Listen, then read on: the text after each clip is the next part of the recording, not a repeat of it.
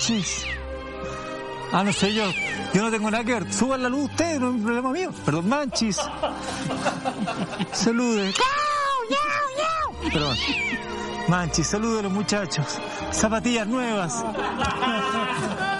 A Juanito, antes que falte el lunes. Salúdelo también. Coronavirus. Ya, bueno, está con coronavirus. está. ¿Cómo está? Jóvenes, sean todos bienvenidos a una edición más de nuestra Cosa Nostra en Mentiras Verdaderas. Lo más importante del día de hoy es que hoy la Cosa Nostra gira en torno a lo que será el gabinete que será anunciado mañana por su excelencia el presidente de la República, Gabriel Boric, hay que decirlo así, presidente electo. Hoy nuestros paladines de la justicia analizarán, debatirán, especularán junto a ustedes cuáles son esos nombres presidenciables para encabezar desde el 11 de marzo los destinos tuyo, tuyo, tuyo y por cierto, Manches, tuyo. Acompáñenos en esta aventura que está a la altura de los análisis de Yolanda Sultana, pero incluso más allá. Señoras y señores, presento a los dones de esta noche. Comienzo saludando, por favor, póngase de pie para saludarlo, para que todo el mundo pueda ver. Humphrey Bogart es una cagada al lado de Mirko Macari. Mijito rico. Cada día más rico. Carlos Eduardo, ¿cómo le va? Lo que pasa es que venía al programa de Checho Irán, ¿eh? No, no, no. Oiga, no. Entré al estudio, entré al estudio y no había nadie. No, sí, pero es que Pero yo venía vestido para ese programa, se fue una semana de vacaciones, no cachó lo que pasó, Mirko. Bienvenido, Mirko. Me- Gusto, gusto tenerlo aquí con nosotros. Acá en el estudio también un verdadero dandy, un sugar daddy, señoras y señores, un verdadero ícono de la política iconoclasta, el señor Darío Quiroga. Muchas gracias, Eduardo. ¿Cómo está? Sí, puede pararse también para que el mundo No, pero pueda no ser me, testigo de eso. no me hagáis eso. No le hagáis eso al- a la audiencia. Sentadito nomás, sentadito, nomás. Sí. ¿Todo bien? Sí, todo bien, todo perfecto. Y bueno, y saltamos el charco para saludar desde los extramuros de este tercer mundo al hombre, al único en verdad que tiene una mirada amplia sobre el- la vida y, y el, el futuro de Chile, el señor Alberto Mayor. Un aplauso, por favor. Un renacentista. ¿Cómo está Alberto? ¿Todo bien? Muy bien, muchas gracias, muchas gracias Eduardo por, por esta presentación. Y muy, muy contento de poder estar nuevamente con, con ustedes ya en lo que viene a ser como el último análisis de la temporada eh, primavera-verano, ¿no? ¿Es verdad? ¿Es verdad? Así es. Mañana es un día muy importante, mañana se sabrá quién es el gabinete oficialmente, hoy día nosotros más o menos vamos a tratar de eh, in- intuir por dónde va por dónde va la mano, pero antes de eso quiero preguntarles cómo está el Pautear, evento. pautear también. Paute- eh, ¿Por qué no? ah? ¿Por qué no? ¿Por qué no? ¿Por qué no? Quiero saber cómo está, en verdad, bueno, no lo debería contar, pero la verdad es que nosotros sí tenemos el gabinete.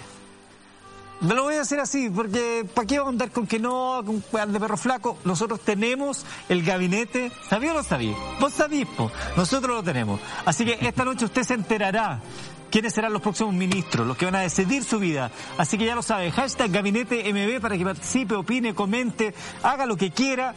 Vamos a estar regalando todo, la mesa, el gato, todo, a Juanito, lo que usted se quiera llevar para la casa se lo vamos a entregar el día de hoy. Pero antes quiero saber cómo estuvo el último evento de la Cosa Nostra que fue fue eh, con todo, ¿ah? fue teatro, música, performance. Fue performático, fue performático el jueves pasado, efectivamente. En el Teatro Seina eh, tuvimos dos funciones junto a Mirko, junto a Alberto, y también Camilo Salinas en el piano y Jaime Dabañino, que por primera vez se hizo corpóreo, se hizo presente y participó de este espectáculo y la gente en estas dos funciones lo, lo disfrutó yo, mucho. yo descubrí algo, lo nuestro son ¿Ya? las tablas. Sí, Ah, sí, Todo ¿ah? el resto de añadidura nomás. sí, sí. Volvieron a sentir ese, ese cosquilleo No, de- todo el rato, fue- del ingreso, el aplauso, el público. ¿Se alimentan del aplauso del público? Sí, fíjate. Yo creo que la cosa nuestra se va a las páginas de cultura, ahora los espectáculos, los eventos, sí, ¿no? sí. Ya se vienen las giras por los casinos y eso. Eso mismo, claro. Perfecto, muy bien. Sí, arriba de algún bote de esos que recorren el mundo. Ah, un- Yo les voy a contar algo, yo soñé, soñé que los presentaba en un festival. Así como presento a cantantes, a humoristas, de pronto hoy día un, tenemos una noche especial, señoras y señores, las cosas nuestras, ah, la gente vibraba. ¿Qué, fusión humor? ¿Qué, qué, qué, el indio y el flaco? ¿Qué Álvaro Salas? ¿Qué, qué nada de eso? Los Pujillay. Este Pujillay. Sí. Pues, ¿Qué Chisterete González? ¿Qué Marcianeque, pongámonos? ¿Qué Marcianeque? Marcianeque? ¿A quién le puede importar Marcianeque al lado de la cosa nuestra? Sí, sí. Y, y bueno, y Alberto también estabas a través de, a través de la tecnología estaba a través de la tecnología. Y a, propósito del humor, ¿eh? ¿eh? yo les contaba otra vez a los chicos que hace un par de semanas estaban en la cafetería de la Facultad de Sociología y, Políticas de la Complutense, la Universidad Complutense de Madrid, y, y, de repente estaba tomando un café con unos académicos y entra un académico que yo no conocía, no tenía idea, no, no lo había visto nunca, y me dice, Alberto, me dice, y yo, sí, hola, sí, disculpa, no, lo que pasa es que, bueno, para mí es como que te conozco porque yo escucho la cosa nuestra. Ah. pero, pero, ¿cómo le.? No, ustedes me hicieron la pandemia porque me muero de la risa. Entonces yo dije, ah, o sea, somos humoristas. Sí, sí, sí, me dijo, o sea, súper bueno. Y nosotros pretendemos ser serios, es claro. parte de triste. Pero bueno, nunca, nunca el humor eh, dejó de ser una herramienta política. Así es, pues. El único que le decía al rey de turno que era un tarado sin que le cortaran la cabeza, ¿quién era? El bufón de la, de la corte. Así, es. Por favor, no miremos en menos del humor, que es una gran, gran herramienta. Bueno, hoy vamos a conocer la voz de nuestros amigos de la Cosa Nostra que vienen saliendo de esta experiencia performática de la cual yo no sé si vamos a ver alguna imagen o qué. Sería lindo. Camilo Salina y todo. precioso, precioso espectáculo, un teatro además muy bonito, el del Instituto Nacional. Pero vamos a conocer los potenciales nombres del próximo gabinete, como se lo había dicho. Ahora, para cada uno de los gabinetes que, pues, de las, de las carteras que vamos a analizar, queremos conocer un poco su ventaja, el por qué cada uno de ustedes decide qué es la persona indicada, cuáles son sus eh, valores intrínsecos. Pero antes de eso, me gustaría que habláramos de una persona que no va a estar en el gabinete, pero que ha sido tema de conversación en estos días, que me parece ha recibido un poquitito, un poquitito así de fuego, fuego amigo, ¿no? Irina Caramano, mm. quien es la novia del presidente electo y que asumirá como primera dama. Algunos movimientos feministas han dicho que ah, no, no nos gusta tanto la idea. ¿Cómo ven ustedes el, fenómeno de Irina Caramano como primera dama de la República, de la Nación? Me voy a lanzar yo de inmediato, por favor. A la piscina. A la piscina. Sí, me voy a lanzar porque lo, voy a hacer con espíritu crítico. Eh, me parece que es una muy mala decisión.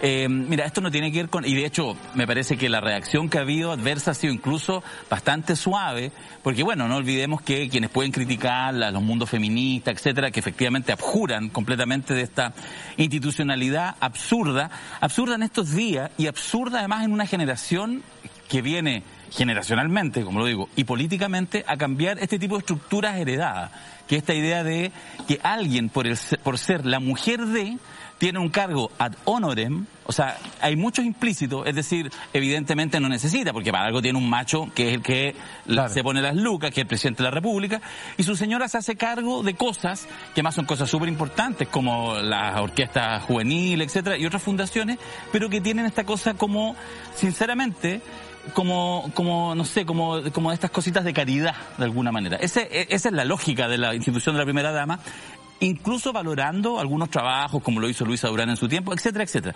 Y había, se había dicho hace muy poco tiempo, el eh, no solo Boric, la propia Irina, como polola del, del, del nuevo presidente, que iban a dejar eso. Y haberlo asumido para decir reformularlo, yo creo que es un error gravísimo. ¿Sabes por qué? Para no alargarme, porque creo que tiene muchas aristas porque es una de esas cosas a las cuales uno le puede poner un poquito de radicalidad, Eduardo. ¿Ah, Yo creo que eh, en, un gobierno que va a tener tan complicado en materia económica, en materia pandemia, en materia incluso de restituir las confianzas en la presidencia de la República, que seguramente va a haber muchas cosas que las van a tener que hacer con gran moderación. Y me parece que esto, la posibilidad de Irina de decir, en vez de hace tres días decir voy a asumir este cargo primera dama para reformularlo, haber dicho esto no va, por lo tanto, seguiré haciendo mis labores en mi partido Convergencia Social, en mi ámbito profesional, y seguramente todos los focos igual estarían mirándola atentamente porque efectivamente es la pareja y podría tener... Yo discrepo, ¿ah? dale, dale, dale, para no adelante. es una muy buena jugada en el sentido de que quiero que Boric, o quiero que va a ser el gobierno de Boric, va a ser lo más parecido a lo que eh, debía ser en su momento el, gobierno de Patricio Elwin, que es un gobierno de transición. Elwin era la transición entre la dictadura y la democracia. La transición se hizo eterna y nunca terminó, ¿no? Eh, y se dio continuidad civil a muchas cosas de la dictadura. Este momento es de una transición entre lo viejo y lo nuevo, eh, que tiene una expresión generacional y es una transición del orden neoliberal a un nuevo orden que va a estar dado por un nuevo marco institucional. Y entonces a mí me parece muy bien que eh, el mundo de Boric, de su pareja, de Irina, salgan del discurso identitario eh, absolutista, radical, necesario. ¿ah? que el planteamiento de su mirada de mundo y comprendan que ellos tienen que hacer un tránsito. Entonces me parece muy bien el diseño de usar la institución para cambiarlo desde adentro, porque eso te habla de que voy a tomar la institución y la voy a transformar. Creo que además ella tiene los pergaminos, me habla seis idiomas, es una militante. Antropóloga.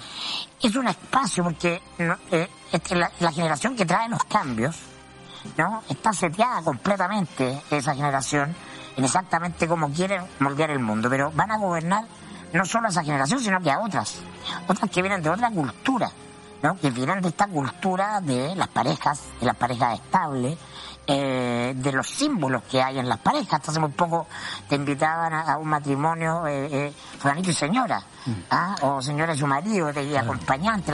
La, pareja es una institución social. Es que no la puede transformar. Entonces, hay una cuestión de imagen en la pareja presidencial que puede ser bien utilizada a favor de la causa, creo yo.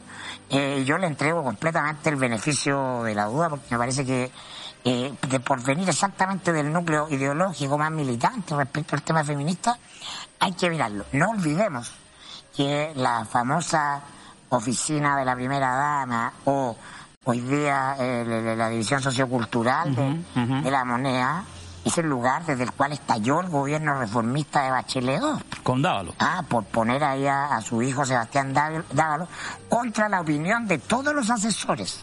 Todos los asesores le dijeron a Bachelet que no lo pusiera. Entonces, es sensible, tiene poder ese espacio. Y bien utilizado puede ayudar, creo yo, a potenciar justamente los elementos de continuidad con los de cambio, que es algo que vamos a ver, que a mi juicio es necesario en todo el gabinete. Sí, solo una cosa, perdón, antes que, Alberto seguramente complemente, pero yo lo que quiero decir es que lo que yo no estoy de acuerdo, Mirko, es que creo que no es transformable, por una cosa muy simple. Pueden hacer todos los cambios que quieran, de hecho puede llegar y cambiar todas las cosas. El, el punto es fundacional, es decir, ¿por qué tú llegas a, a cualquier ocupación por ser la señora de, la polola de, en un trabajo que además no es remunerado. Me parece que eso hace que sea muy complejo. Ella tiene muchos pergaminos, muchos, y por lo mismo a mí me resulta muy chocante esta toma de decisión. Y seguramente sí lo va a hacer bien, pero pierde la oportunidad de ser radical en aquellas cosas que salen cero peso. Yo escuché a Darío la primera oportunidad y dije, tiene toda la razón Darío. Después escucho a Mirko y con toda la razón Mirko. Veamos qué dice desde Europa Alberto. Desde Europa, además. Desde Europa. Una llamemos, a, viene de vuelta. Llamemos a Salomón. Y hay que, hay que partir la guagua en dos, ¿no? O sea, eh, efectivamente, los dos tienen razón. Entonces, cuando los dos tienen razón y son contradictorios, la política pasa, esto pasa mucho en política, uno tiene que entonces empezar a, la ingeniería de detalle ¿ah? y, a ver qué, qué pesa más para saber entonces cuál es la decisión más correcta. Esto nace de un error, y esto hay que aprenderlo, esto es un aprendizaje para el gobierno. Eh, no es que hace un par de años atrás Gabriel Boric dijera esto es una institución anacrónica. Dijo hace un par de meses que en su gobierno se iba a abolir la institución. Entonces, partimos con un problema, que, es que lo dijo, y no lo dijo en tono menor, no dijo, mira, lo vamos a estudiar, yo creo que quizás nos siga, no, lo dijo con, tono de sentencia bíblica. Eh, de aquí para allá no hay mundo. Entonces, ahí es, donde efectivamente es un problema. En segundo lugar está el factor, vamos a llamarlo aquí, el factor Quiroga. Hay mucha, hay mucha gente del Frente Amplio que piensa exactamente lo mismo que Darío Quiroga, exactamente lo mismo. ¿Y cuál es el tema de eso? Que una de las funciones de las leyes del padrino, de hecho, es cuidar su propio mundo, o sea, no entrar a chocar con la gente que es la que te apoya, la gente que más te quiere, la gente que ha procurado para ti en estas últimas tres semanas esas cosas que no existen hoy día en el mundo de la política y que son fantásticas, que se llama magia. Gabriel Boric ha logrado vivir en la magia tres semanas. Los políticos de los tiempos actuales, cuando les pasan tres minutos de magia, lo recuerdan toda su vida, porque la magia se fue de la política hace un rato. Y ni hablar en Chile. Entonces se fue de la iglesia, se fue de todas partes la magia. Y entonces cuando aparece la magia, es muy valioso. Y, e interrumpir ese, ese, ese flujo de magia con una, con una disputa que al mundo interior del Frente Amplio le duele, es complejo. Ahora, Alberto, Estas dos cosas... Alberto, ese propio mundo alcanzó solo para, que refiere Alberto, alcanzó solo para un 25 y tanto por ciento en primera vuelta. Exacto. Y fue superado por José Antonio Cast. El desafío de la segunda vuelta fue dejar esas identidades, esos, discursos puros y absolutos para transformarse en presidente de todos los chilenos y tener más votos que José Antonio Cas. Y entonces ha hecho ese tránsito. Yo creo que esto es coherente con ese tránsito. Además, la política se trata de sí, es coherente. adorar hoy día lo que ayer quemabas. En eso consiste la política. Bueno, pero, pero justamente, a ver, pero es que aquí tenemos un lado del, del, análisis. Y efectivamente, el gran problema no es lo que se está haciendo, a mi juicio, sino, eh, eh, sino que es el hecho de, de no de, no haber comprendido esto antes. Ojo, errores como estos errores como estos, en el sentido de que, de que tú herir a tu propio mundo es algo que puede costar caro en la política. Le costó a Joaquín Lavín. Joaquín Lavín eh, fue un personaje que apostó a ir hacia el centro, e ir a buscar incluso votos a la centro izquierda. Y, cuando lo hizo, la derecha le dio la espalda porque se sintió incómoda. Se sacó una foto Joaquín Lavín en el centro con un, con un graffiti donde aparecía Lavín abriéndose la chaqueta y con un traje de Superman, pero que en vez de tener el, símbolo de Superman tenía una olla y un martillo. Bueno, ese tránsito de Lavín le costó caro porque tú tienes que tener cuidado al respecto. Ahora, ¿cuál es, cuál es el punto por el cual Gabriel Boric e Irina Caramanos tienen toda la razón en lo que hicieron? Bueno, este, este dispositivo esta herramienta política, em, que es el cargo, entre comillas, de primera dama, es una, un instrumento valioso. Se pueden hacer cosas, se puede efectivamente redefinir, no en el sentido no en el sentido feminista, efectivamente Darío tiene razón, es imposible que, porque los aspectos estructurales están sobre la mesa. No se le paga a una mujer por su trabajo, o sea, que más claro, y se le da lo que para el Estado se considera eh, literalmente, literalmente la música, ¿ah? ese, tono despectivo con el cual a veces decimos, hablamos de la música. Bueno, entonces, tengo que en ese sentido eh, es una herramienta importantísima, con una persona que se nota que tiene habilidades políticas, que tiene conocimiento, que le da madurez al proceso y que le puede servir muchísimo a Gabriel Boric en momentos, en momentos difíciles. Gabriel Boric es un, es un, es un rockero, es una estrella, eh, es un carismático. Los carismáticos tienen, cuando tienen crisis, son crisis difíciles. Y necesitas a tu lado gente que pondere. Y ella se nota que es una persona que pondera y que, y que, pone la pelota en el piso. Y eso le puede permitir, no, no digo en la interna, digo políticamente, de cara al país. Es interesante como, como herramienta. Eh, entonces, el problema es que Gabriel Boric dijo hace un par de meses, no en la elección pasada, no, hace un par de meses que no iba a existir. Ahora se dice yo creo que sumando y restando, ojo, estoy de acuerdo con Mir con esto, sumando y restando es un activo. O sea, efectivamente hay un costo que se tiene que pagar y se está pagando. Después, pero objetivamente sí. Sí, pero después que nadie se queje cuando digan, bueno, detrás de un gran hombre hay una gran mujer.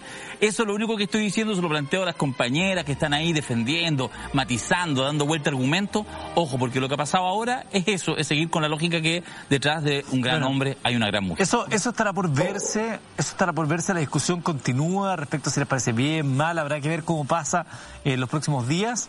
Yo así de mi corazoncito, estoy un poquito más con la tesis del compañero Macari. Son unos boomers, usted, unos boomers. Sí, que desde adentro también se pueden hacer los cambios. de otro lugar. Exactamente.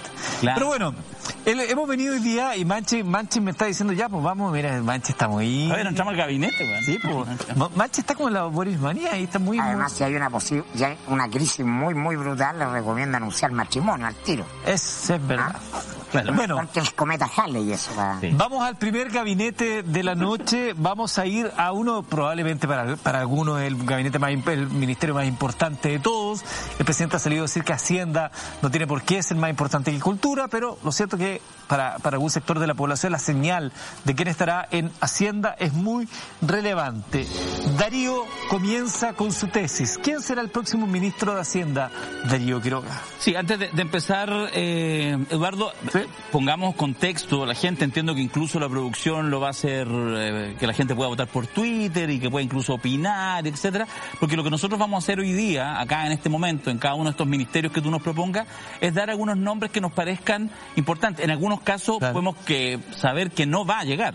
Sin embargo, queremos plantear aquí cada uno, desde su perspectiva, la tesis de quién sería sobre todo alguien deseable, ¿ah? en el mundo de lo real alguien deseable. Y yo en Hacienda... Sí, claro, entre quién, quién quiere cada uno de nosotros que sea por alguna razón política, no es lo mismo que quién va a ser, no Correcto, apostando para achuntarle a quién va a ser. Es el anhelo. Ah, claro. Es el anhelo. A esta hora, las versiones de prensa dicen que el futuro ministro de Hacienda es Mario Marcel. Sí, es lo que se ha hablado esta noche, que, habría renunciado al Banco Central. Podemos comentarlo. Y podemos comentarlo. ¿no? Me parece que es lo valioso. Bueno, ¿cuál sería su, Mira, anhelo entonces? Yo justamente pensando en esos cantos de sirena que, que al presidente electo le dicen póngale responsabilidad a alguien, no, no meníamos mucho el voto, etcétera. No entremos a jugar con una eh, reforma tributaria como fue en el segundo gobierno de Bachelet, que rápidamente encrispó todos los ánimos y no tuvo la fuerza o la capacidad política o el hijo adecuado para poder sortear esa crisis. Ese fue el tema, digamos. No, no, independiente que haya sido justo y que seguramente muchos de los auditores y auditoras que nos ven dirán, del evidente perdón, dirán, mira, en realidad era justo, era así, pero no resultó y a los seis meses el gobierno ya estaba empantanado. En ese contexto me parecía que aquí era importante esta experiencia, esta amalgama entre experiencia y juventud, que en este caso la, experiencia la tiene por su trayectoria, pero la juventud la tiene porque, si bien viene del mundo de la concertación y de la nueva mayoría, por supuesto que le, que le imponía un frescor viniendo desde ese mundo al equipo más cercano a Gabriel Boric, me refiero al, eh, a un actual senador eh, Carlos Montes Cisterna. Ah. Sí, Carlos Montes, que ha presidido la, Comisión de Hacienda del Senado, que se maneja en esos ámbitos sin ser para nada un tecnócrata, es un hombre político, pero que tiene la suficiente moderación. Ha sido diputado y senador luego en los últimos 32 años, desde los longevos, desde el año 90. Y me parecía que era alguien que efectivamente con un perfil político podía hacer un aporte técnico. Y por lo tanto, mi candidato entiendo que no va a ser, aunque nunca se sabe. Quizás Gabriel está viendo esto y aunque no le haya gustado la primera parte, te más de acuerdo con Mirko, pienso que todavía es momento de repensar y quizás decirle a Carlos Monte, hágase usted cargo de las finanzas para que no entremos en la clásica de tener un chupete de fierro en el Ministerio de Hacienda que solo diga no, no, no. ¿Como quién?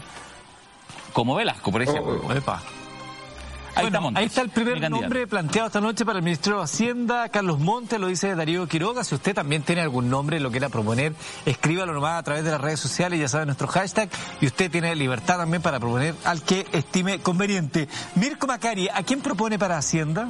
Interesante por qué se propone, por qué políticamente se propone un nombre, qué representa políticamente un nombre u otro. Yo me quedo con lo que hicimos en el primer ejercicio del gabinete de Boric cuando fue el, día que fue electo Gabriel Boric, el 19 de diciembre. De diciembre, en segunda vuelta, hicimos este ejercicio en la Cosa Nostra y ya me parecía muy bueno el nombre que en ese minuto sonaba, que se ha ido dibujando con el tiempo que era el de Andrea Repeto. Porque ¿qué es lo que debe ser el Ministerio de Hacienda de Gabriel Boric? Debe ser una transición, una transición desde los 30 años neoliberales donde el, ministro de Hacienda era el poder, ¿no? Porque encarnaba la relación con el gran empresariado, ¿no? Y la mirada macroeconómica del fenómeno de la hacienda pública, ¿no? En consonancia con los organismos internacionales. De eso hay que ir saliendo. Hay que salir radicalmente a una figura de izquierda que proponga la, el fin del modelo neoliberal de un día para otro. No. Tiene que haber una transición ni mucho ni muy poco. Y por lo tanto me parece que Repeto era un excelente nombre, eh, es un excelente nombre en la medida que expresa a un mundo liberal, académico, que tiene llegada en el empresariado, pero no es lo que el empresariado pide. Si se confirma la versión de que el ministro de Hacienda va a ser Mario Marcel, es darle todo al empresariado. No, el ministro de Hacienda no puede ser una bofetada al empresariado, pero no puede ser que el empresariado lo imponga por goleada. Y efectivamente lo que viene ocurriendo es que el empresariado viene pidiendo a Marcel. Todo el empresariado votó por Castro. Todo. Todo. ¿Qué razón hay para poner el nombre que ellos están pidiendo? Una falta de calibración política. Porque eh, Marcel es una persona que, independiente de sus méritos académicos y su gestión, ha sido confirmada como presidente del Banco Central por Sebastián Piñera. O sea, no hay diferencia entre la visión económica de Sebastián Piñera y la de Gabriel Boric. ¿No? Sebastián Piñera no pone a Mario Marcel porque le caiga bien, porque es de partido. Confía, ¿no? En lo que desde el punto de vista político significa el pensamiento económico de Marcel. Y mira, Boric también confía en Marcel. Entonces, tienen, tendrían que haber, a mi juicio, en Hacienda elementos de señales hacia el empresariado, pero no todas. Ah, Andrea Repeto pero no se puede dar todo, porque si no es una confusión, es, partir entregando todo y, poniendo fuertes dudas respecto de criterios diferentes para enfrentar temas, por ejemplo, como los retiros eh, de la AFP que se van a venir, ¿no? El, peso de el presupuesto respecto de las peticiones sociales, etcétera. Entonces yo ahí pongo mi duda respecto de hacer este, esta suerte de entreguismo total al, candidato del empresario. De hecho, con Mario Marcel ya han tenido diferencias en términos de los retiros de la AFP, por ejemplo. Eh, él, en su momento adjudicó a los retiros un porcentaje importante. Un clásico de manual. No, no, hay, no hay nada nuevo. Tenemos dos nombres ya en carpeta que serían Andrea Repeto y Carlos Montes. ¿Qué dice Alberto Mayol desde el otro lado del charco? Mira, la verdad, Eduardo, es que son dos muy buenos nombres, a tal punto que, en su momento yo los habría suscrito sin ninguna duda, ambos. Em, pero hay un problema, y es que hasta donde yo entiendo, esos nombres o se les ofreció directamente, o al menos se les sondeó, y en cualquier caso ellos se manifestaron eh, en que no. ¿ah? Entonces el problema para el gobierno de, Gabriel Boric era es un problema era o es un problema real. Lo que los medios están diciendo es que ya está prácticamente nombrado Marcel y que eso explicaría que el, esta semana, estos días, en el, en el mundo empresarial se haya tomado tanta tranquilidad todo que el dólar no solamente no subió, sino que bajó. Entonces, bueno, hay un, hay, hay un clima que es interesante, pero, pero más allá de eso, y juzgo exactamente igual que Mirko Magari, que es un error enorme, si es que es el nombre de Mario Marcel, nada contra Mario Marcel, tiene que ver con, justamente con entender las dinámicas políticas. Yo creo que hay, hay, lugares donde la osadía y la capacidad de oferta política son más importantes. Yo no tengo duda que Gabriel Boric tiene que abrir un escenario de diálogo, de moderación, que tiene que ser capaz de interactuar con el empresariado de manera fértil, para conveniencia conjunta, de ser posible, para conveniencia de Chile y de cada una de las partes de Chile, eso no cabe ninguna duda. Pero tiene que tener oferta política, tiene que ir y decir cuál es el punto, cuál es la tesis, la tesis histórica respecto al modelo económico. Es, que es la clave del asunto.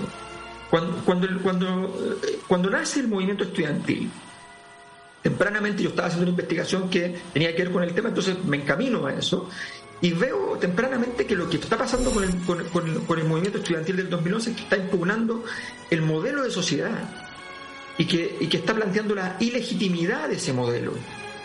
Bueno, ese, esa ilegitimidad de ese modelo, que estalla literalmente el 2019, es lo que le da el gobierno a Gabriel Boric, no, no, otra cosa, el gobierno. Entonces hay que tener una tesis, eh, se requería en Hacienda sostener una tesis país histórica radical, no para hacer cosas eh, locas, Radical en el sentido de tener una postura en la cual tú no vas a transar el elemento central. ¿Cuál es el elemento central a mi juicio? El elemento central, este es un argumento que conozco de un académico intelectual y que tiene mucha actividad política y que está dentro del mundo del Frente Amplio, que ha escrito columnas con Gabriel Boric en el Mercurio, en distintas partes, que es José Miguel Ahumada, que seguramente la mayor parte de la gente no lo conoce, eh, ha escrito libros, es, un, es, un, personaje eh, que, tiene un desarrollo económico importante, está trabajando en la Universidad de Chile, en, esa misma casona donde está la moneda, la moneda chica en este momento, allí trabaja en estudios internacionales. Y José Miguel, la verdad es que eh, él, su especialidad son los temas de desarrollo.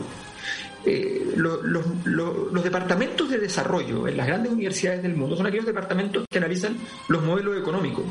Para que ustedes sepan, donde invierten plata los chinos en las grandes universidades occidentales es en los departamentos de desarrollo, porque quieren saber hacia dónde va el mundo.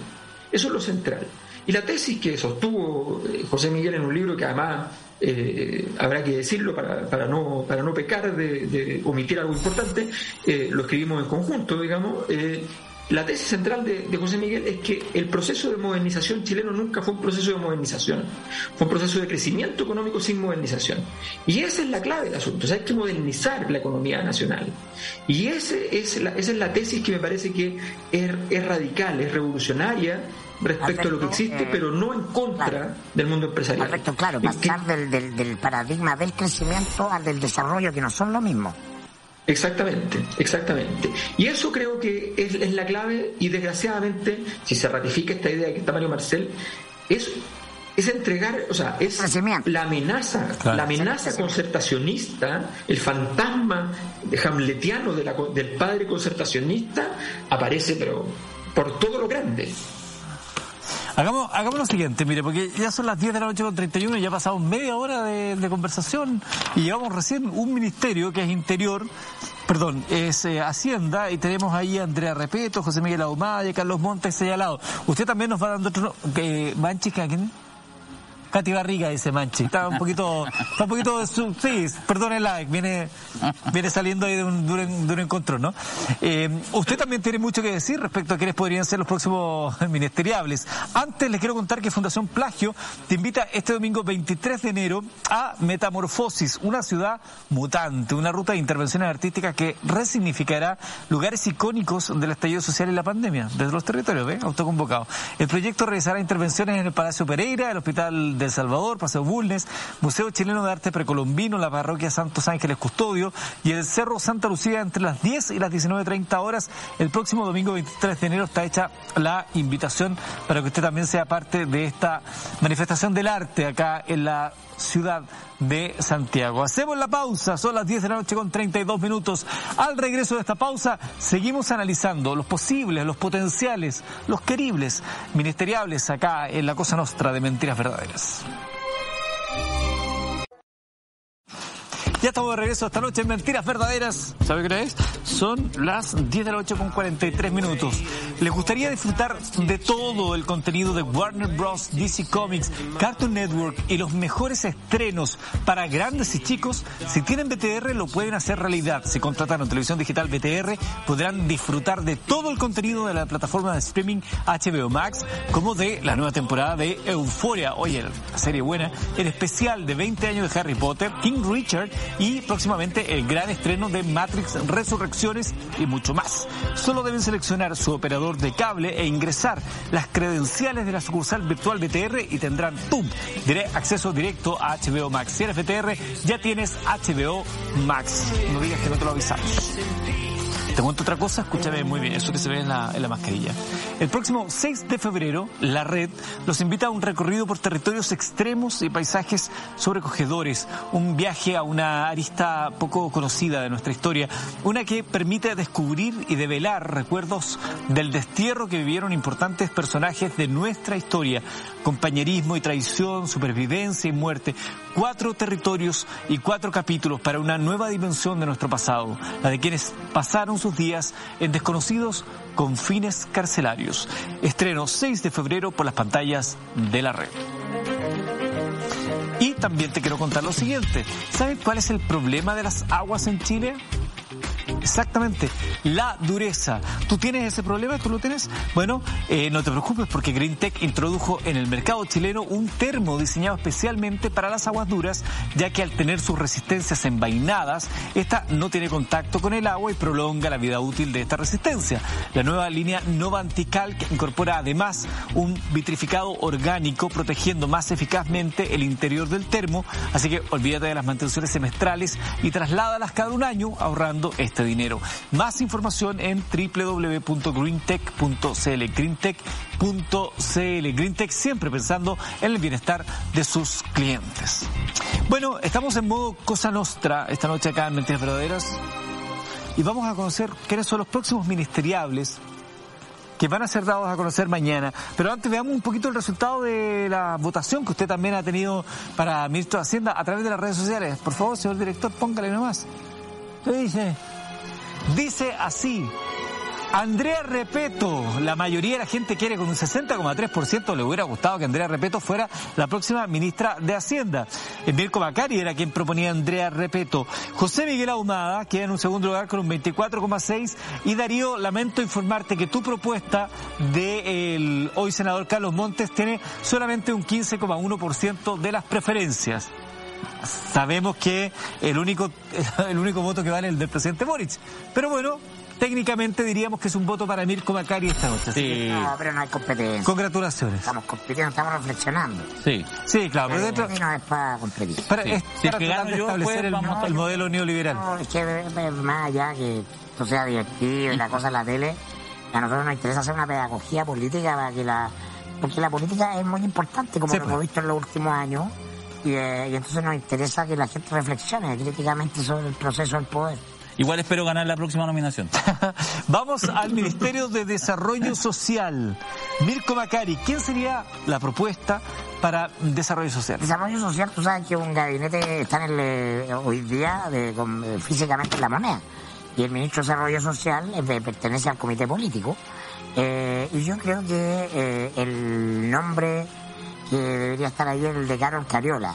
Para mi juicio debería ser el único o la única diputada que Boris debería sacar del, Congreso. Tengo entendido que... ¿La va a votar a nivel ella nacional? Está, ella está... Porque además es cupo de partido. Si ella se va al partido a poner otro nombre. Lo que pasa es que, claro, ella va, a operar como el enlace del grupo chico de la moneda con el Congreso. Está muy bien esa función. Pero yo creo que ella es eh, la persona del Partido Comunista que tiene más carisma eh, y tiene una llegada social muy mm. relevante. Creo que es muy importante para que el Partido Comunista esté en el comité político y esté eh, justamente en ese ministerio, ¿no? que tiene que ver con satisfacer necesidades como eh, las ayudas sociales y ahí también está el tema indígena. Eh, y creo que ella es un, es un rostro profundamente carismático que le puede dar mucha política a ese ministerio. Buena política. Es yo creo que es una de las mejores políticas que hay en este minuto en, en Chile. Desarrollo Social en algún minuto fue visto como un ministerio trampolín. De hecho, se decía en algún momento que Alfredo Moreno, que era como el nombre que surgía desde la moneda para reemplazar a Sebastián Piñera, lo instalaron ahí por lo han mismo. Habido, Han habido distintos diseños, eso claro, tenía, eso tenía que ver con al comienzo del gobierno de Piñera, con que Moreno no resolviera el tema de la Araucanía desde ahí. Eh, yo creo que está lejos de pasar por desarrollo social la solución del tema de la Araucanía, pero hoy día con toda la crisis de la pandemia eh, y el tema de la ayuda se necesita una persona de desarrollo social que sea le haga un gallito al ministro de Hacienda que le diga, compadre, abra la billetera. Es importante porque de eso depende la estabilidad mm. política y social del país. Mm.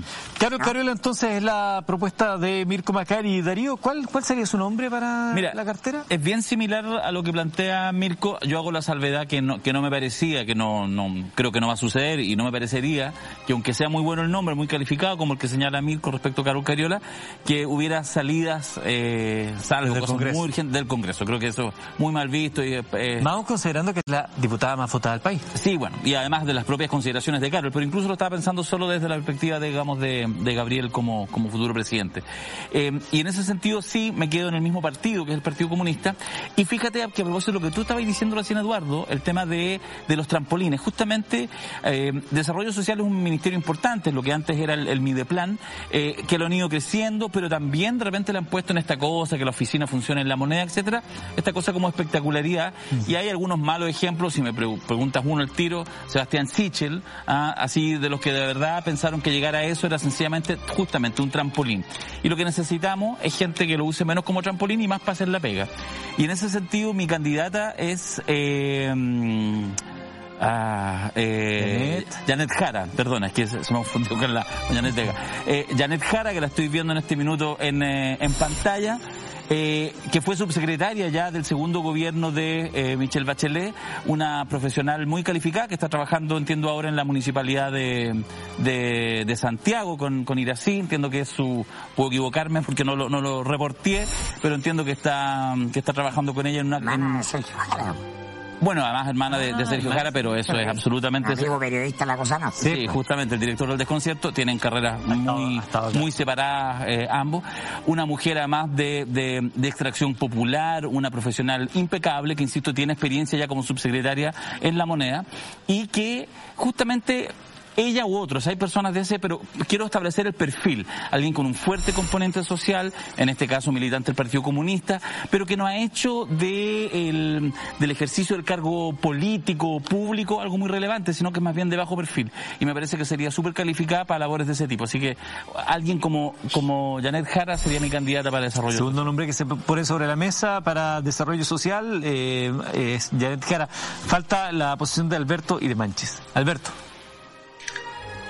Sí, el, yo me voy a afirmar exactamente. Eh, yo no sé si me quitaste las palabras de la boca, Eduardo, o me las pusiste en la boca. Yo nunca lo sabremos, solo, solo Dios lo sabrá. Pero efectivamente, el gran problema del Ministerio de Desarrollo Social es que siempre se le dieron muchas expectativas, con cierta razón. Es el ministerio que, entre otras cosas, que tiene muchas cosas, pero entre otras cosas está a cargo de la red de protección social y de los programas sociales. Por tanto, es el ministerio que va y entrega cosas a la, sociedad, a la ciudadanía, y eso es muy valioso políticamente. Tanto que en su momento han sido, eh, pidieron en el ministerio nombres con ambiciones políticas superlativas. Por lo pronto, eh, Felipe Cas, Joaquín Lavín fueron ministros de Desarrollo Social buscando a través de ese ministerio, eh, algunos como Lavín en su momento reverdecer laureles y otros como Felipe Cas construir su, su carrera presidenciable, que, que, para él es, es muy importante. Eh, pero se requiere, resulta que todo eso ha sido un fracaso. O sea, si hay una historia de misterios que su expectativa, estando en la moneda justamente, eh, se, se fracasaron en estos años, ha sido el Ministerio de Desarrollo Social.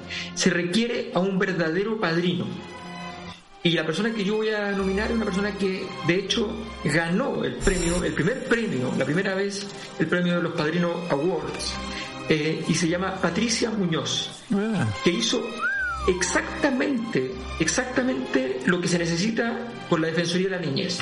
Le pasaron un cargo que era solamente un nombre, un rótulo, que no tenía una profundidad de acción política y lo transformó en, un, eh, en una herramienta relevante para cumplir los objetivos que, que tiene, que, que, tiene que tener la Defensoría de la Niñez. Logró construir en, frente a tremendos servicios públicos asociados al tema de infancia, eh, en su momento el Consejo de la Infancia, el Sename, eh, con, con, toda una red de trabajo a nivel nacional. Resulta que ella logró, con una institución muy pequeña, logró efectivamente eh, ser un actor relevante para, para, para, el país. Yo creo que se requiere un nombre de, de la estatura, de la capacidad política, de la, de la estrategia de Patricia Muñoz para que este ministerio tenga el peso que efectivamente merece.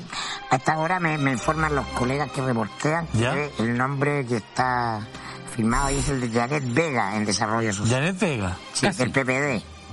Lo que habla ya de la lógica cuoteo eh, con los partidos de la desconcertación. Interesante además que sea alguien PPD, recordemos no, lo que pasó cuando el, cuando el Partido Socialista con el PPD fueron a buscar ser parte de esa primaria y lo echaron cascando porque venía el PPD. El sí, PPD era. pataleó ahora que Boric no lo había llamado a conversar y parece que el pataleo resultó.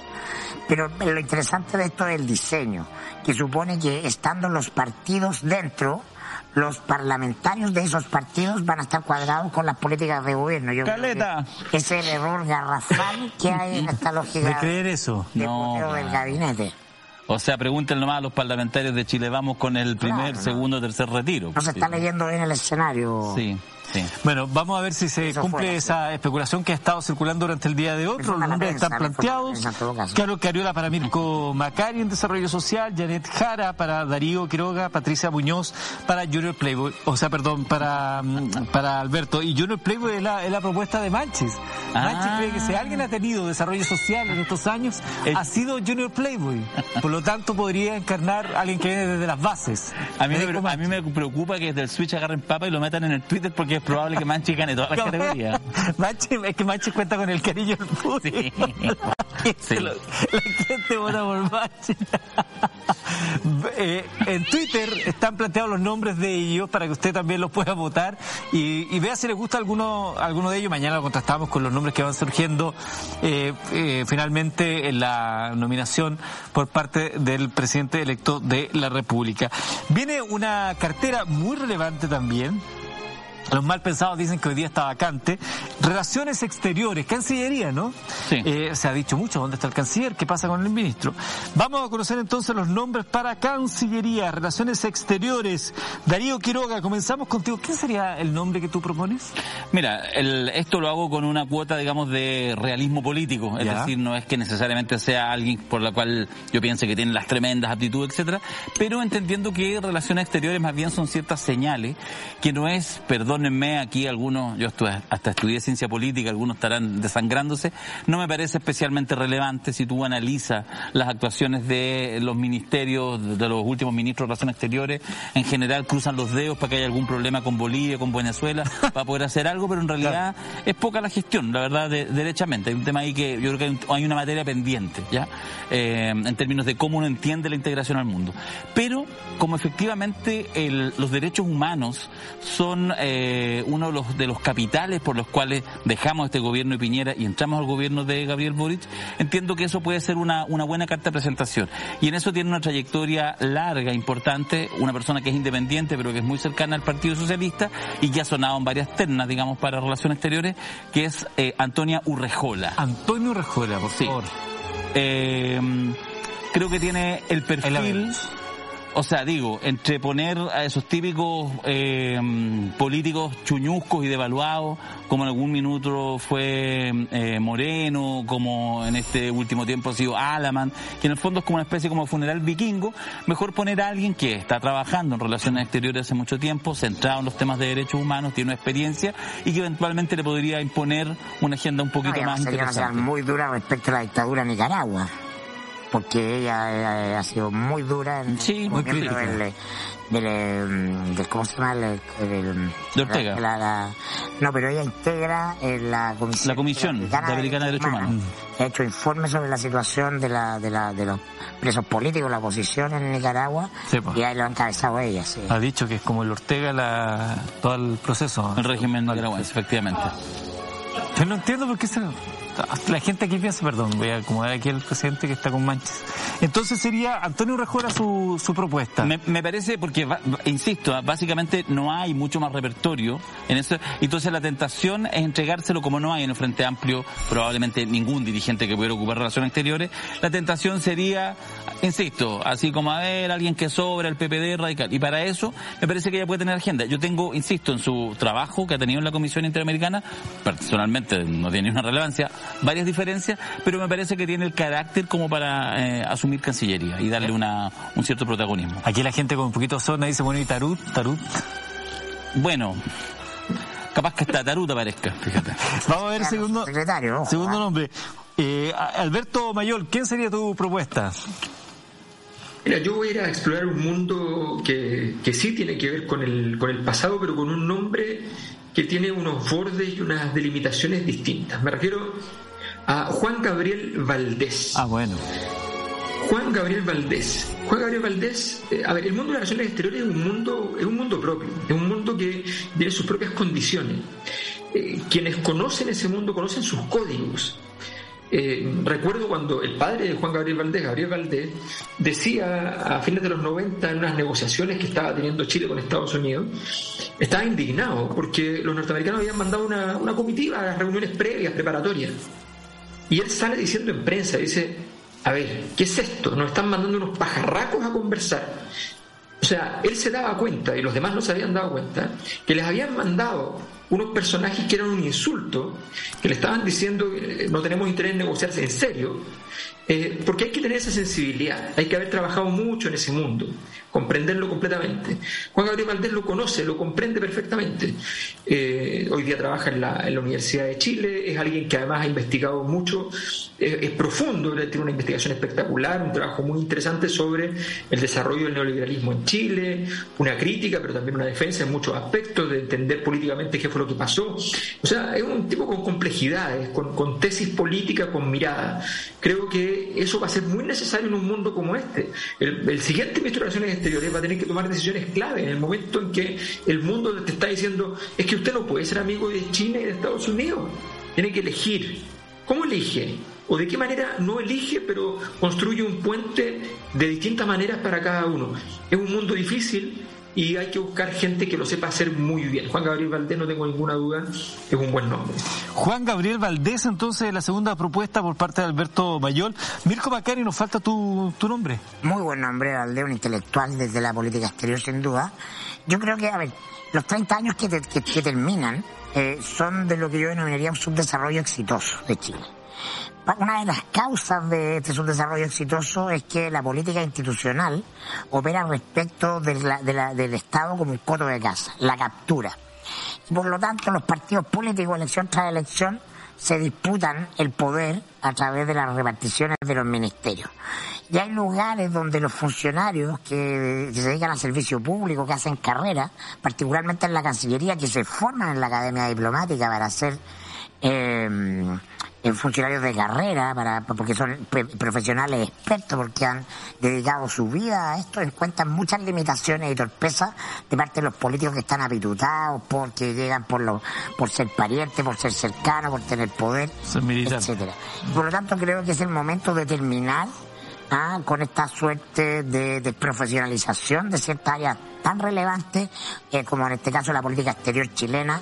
Eh, la Cancillería peruana es conocida por su profesionalismo, nos dio cancha, tiro y lado en el caso que, que nos llevó a la Haya, porque justamente eh, ellos su política exterior está en manos de profesionales. Entonces creo que el momento que la Cancillería la suma una persona que no solo es mujer, sino que además ha hecho una vida en la política exterior fue la gente chilena al caso del río Silala con, con Bolivia, ¿no? Bolivia nos, también nos, acuerda que nos llegó a la Haya y, eh, y una académica también del mundo de las relaciones exteriores, conocía por trabajar en, el, en ese ministerio por muchos años, es Jimena Fuentes. Jimena Fuentes el nombre que plantea Mirko Macari desde el mundo profesional el de, la carrera. de la, de la, de la carrera, de carrera de la Canciller. Ahí la vemos en fotografía a Jimena Fuentes. Los tres nombres para relaciones exteriores, Jimena Fuentes, Juan Gabriel Valdés y eh, Antonio Urrejola.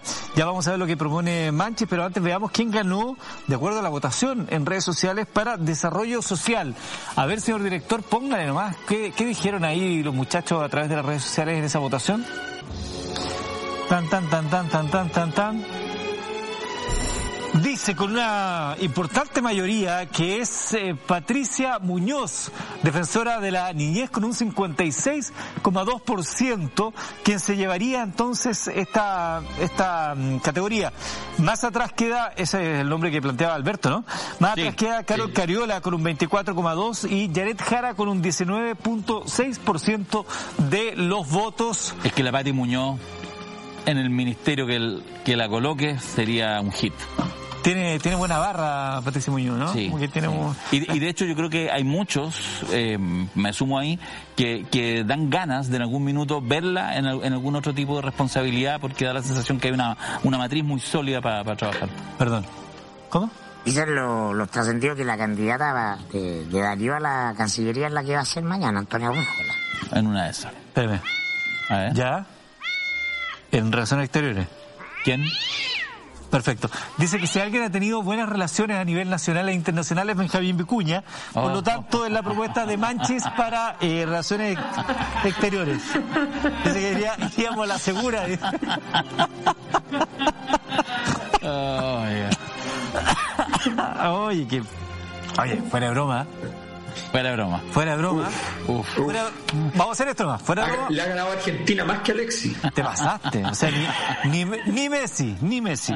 Avanzamos esta noche, vamos a la siguiente cartera y es el Ministerio de Defensa.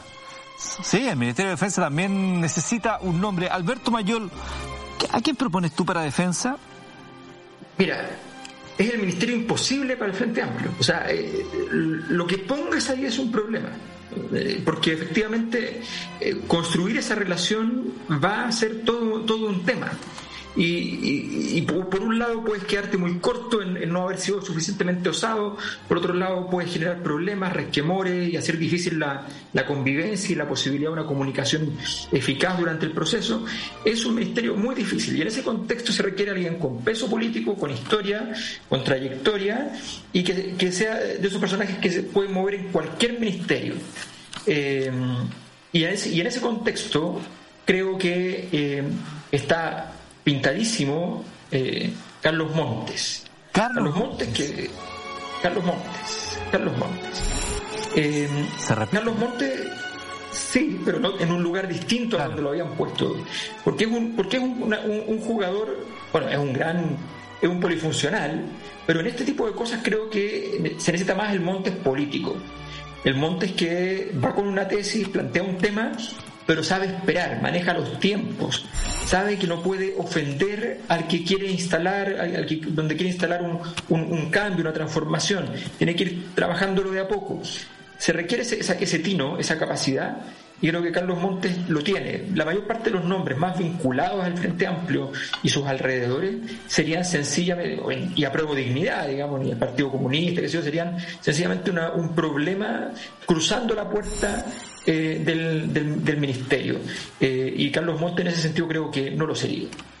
Ok, ahí tenemos entonces un nombre, Carlos Montes, para defensa en la propuesta de Alberto. Eh, Mirko, ¿a quién propones tú? ¿Cuál es el diagnóstico de los 30 años?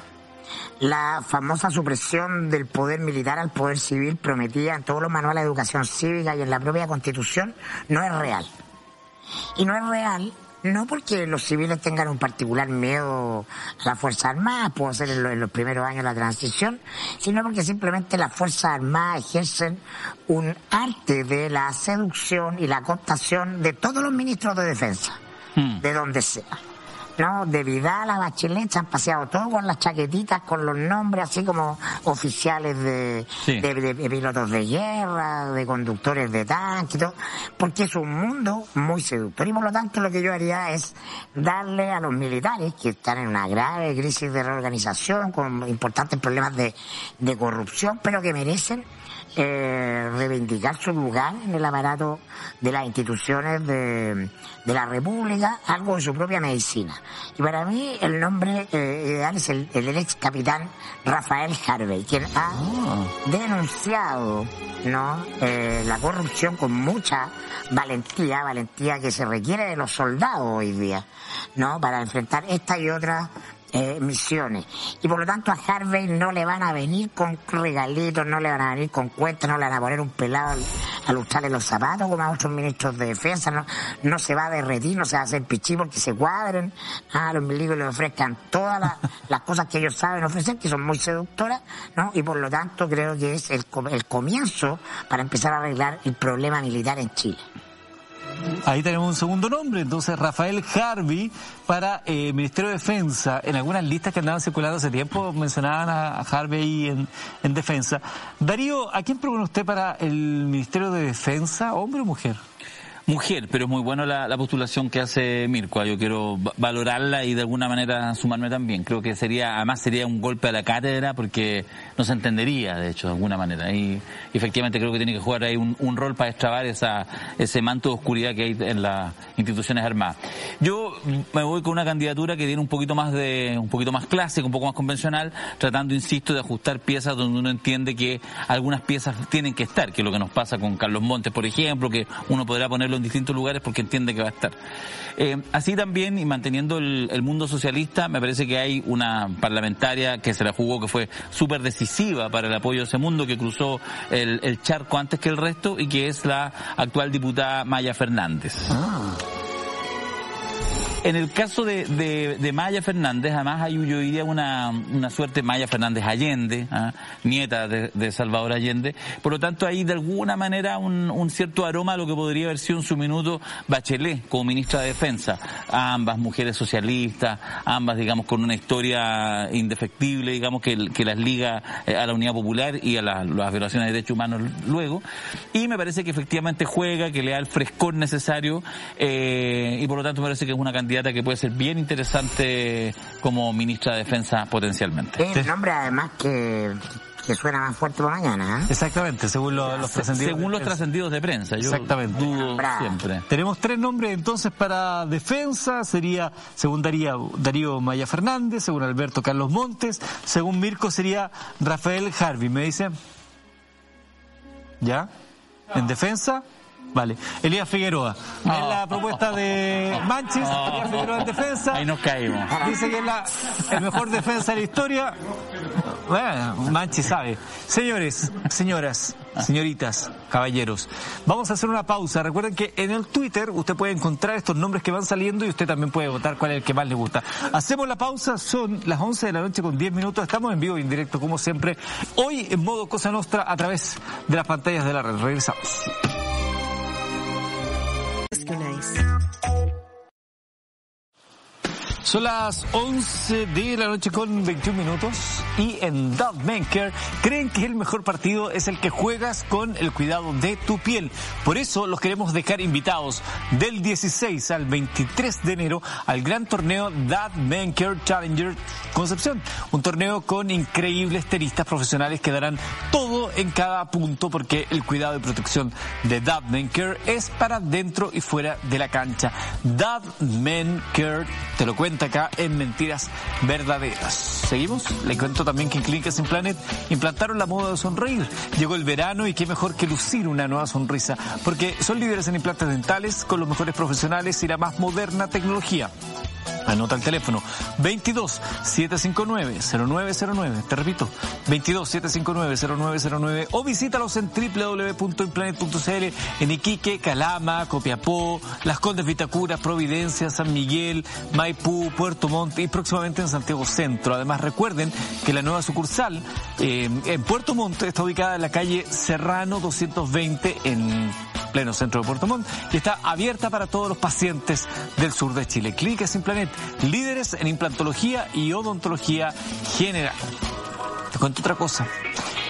¿Tú ya te enteraste de esta tremenda noticia? Me parece que sí. Bueno, si no, te lo cuento. Porque si tus hijos tienen entre 18 y 24 años, la cuenta corriente Life es completamente gratis para ellos. ¿Escuchaste bien? Así que olvídate de andar prestándoles tu cuenta. Ya es hora de que tengan la suya. Una cuenta en la que mm, podrán pagar sus apps favoritas, que no tiene cobro sorpresas y que además no te cobra por transferir o girar. Y no te pide requisitos lateros como suele o antigüedad laboral. Pueden abrirla 100% online en santander.cl. Buenísimo, ¿no? Cuenta corriente Santander Life, la primera cuenta para todos. Gracias Santander por estar con nosotros en Mentiras Verdaderas. Volvemos, tomamos asiento. Vamos a ver los resultados antes de la última votación, por favor, señor director. Era el Ministerio de Relaciones Exteriores. ¿Cómo votó la gente? Dice así. ¡Pum!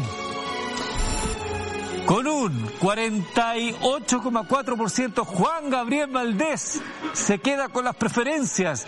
Juan Gabriel Valdés se queda con las preferencias más atrás, peradito ahí, 27,2 para Antonia Urrejola y 24,4 para Jimena Fuentes en relaciones exteriores. Así que Juan Gabriel Valdés sería el nombre que la gente prefiere dentro de las ternas que nosotros estamos poniendo para eh, el Ministerio de Relaciones Exteriores. Alberto eh, ha acertado en esta oportunidad.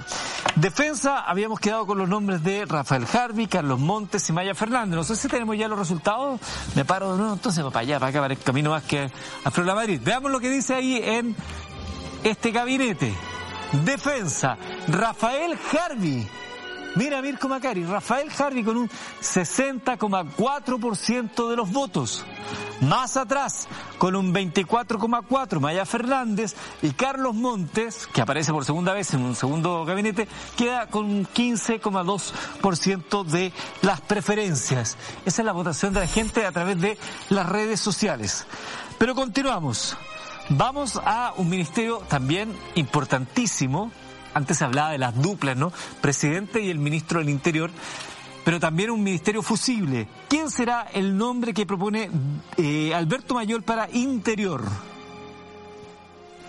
Muy simple. A ver. Hay solo un hay solo un nombre que puede ser ministro del Interior de Gabriel Boric. Solo un nombre.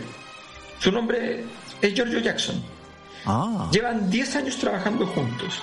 Han sido el yin y el yang es justo exactamente lo que complementa a Boric. Boric es carisma, Giorgio es ingeniería, detalle, trabajo, trabajo con los equipos, generación de planes de, trabajo de mediano y largo plazo. Eh, es todo lo que se trata de planificación es alguien de la misma coalición, es alguien de confianza, con quien vive, con quien ha vivido en Valparaíso, tienen departamento conjunto, en fin, es decir, tienen todas las, condiciones para que sea una relación de confianza. Desgraciadamente, los otros nombres posibles para un gabinete, para el Ministerio del Interior, son nombres que llegaron recién al, mundo de Gabriel Boric en términos de trabajo político, que no han trabajado con él políticamente antes. Y es que así, Carlos Cajardo, otros nombres, son nombres que están allí hace poco.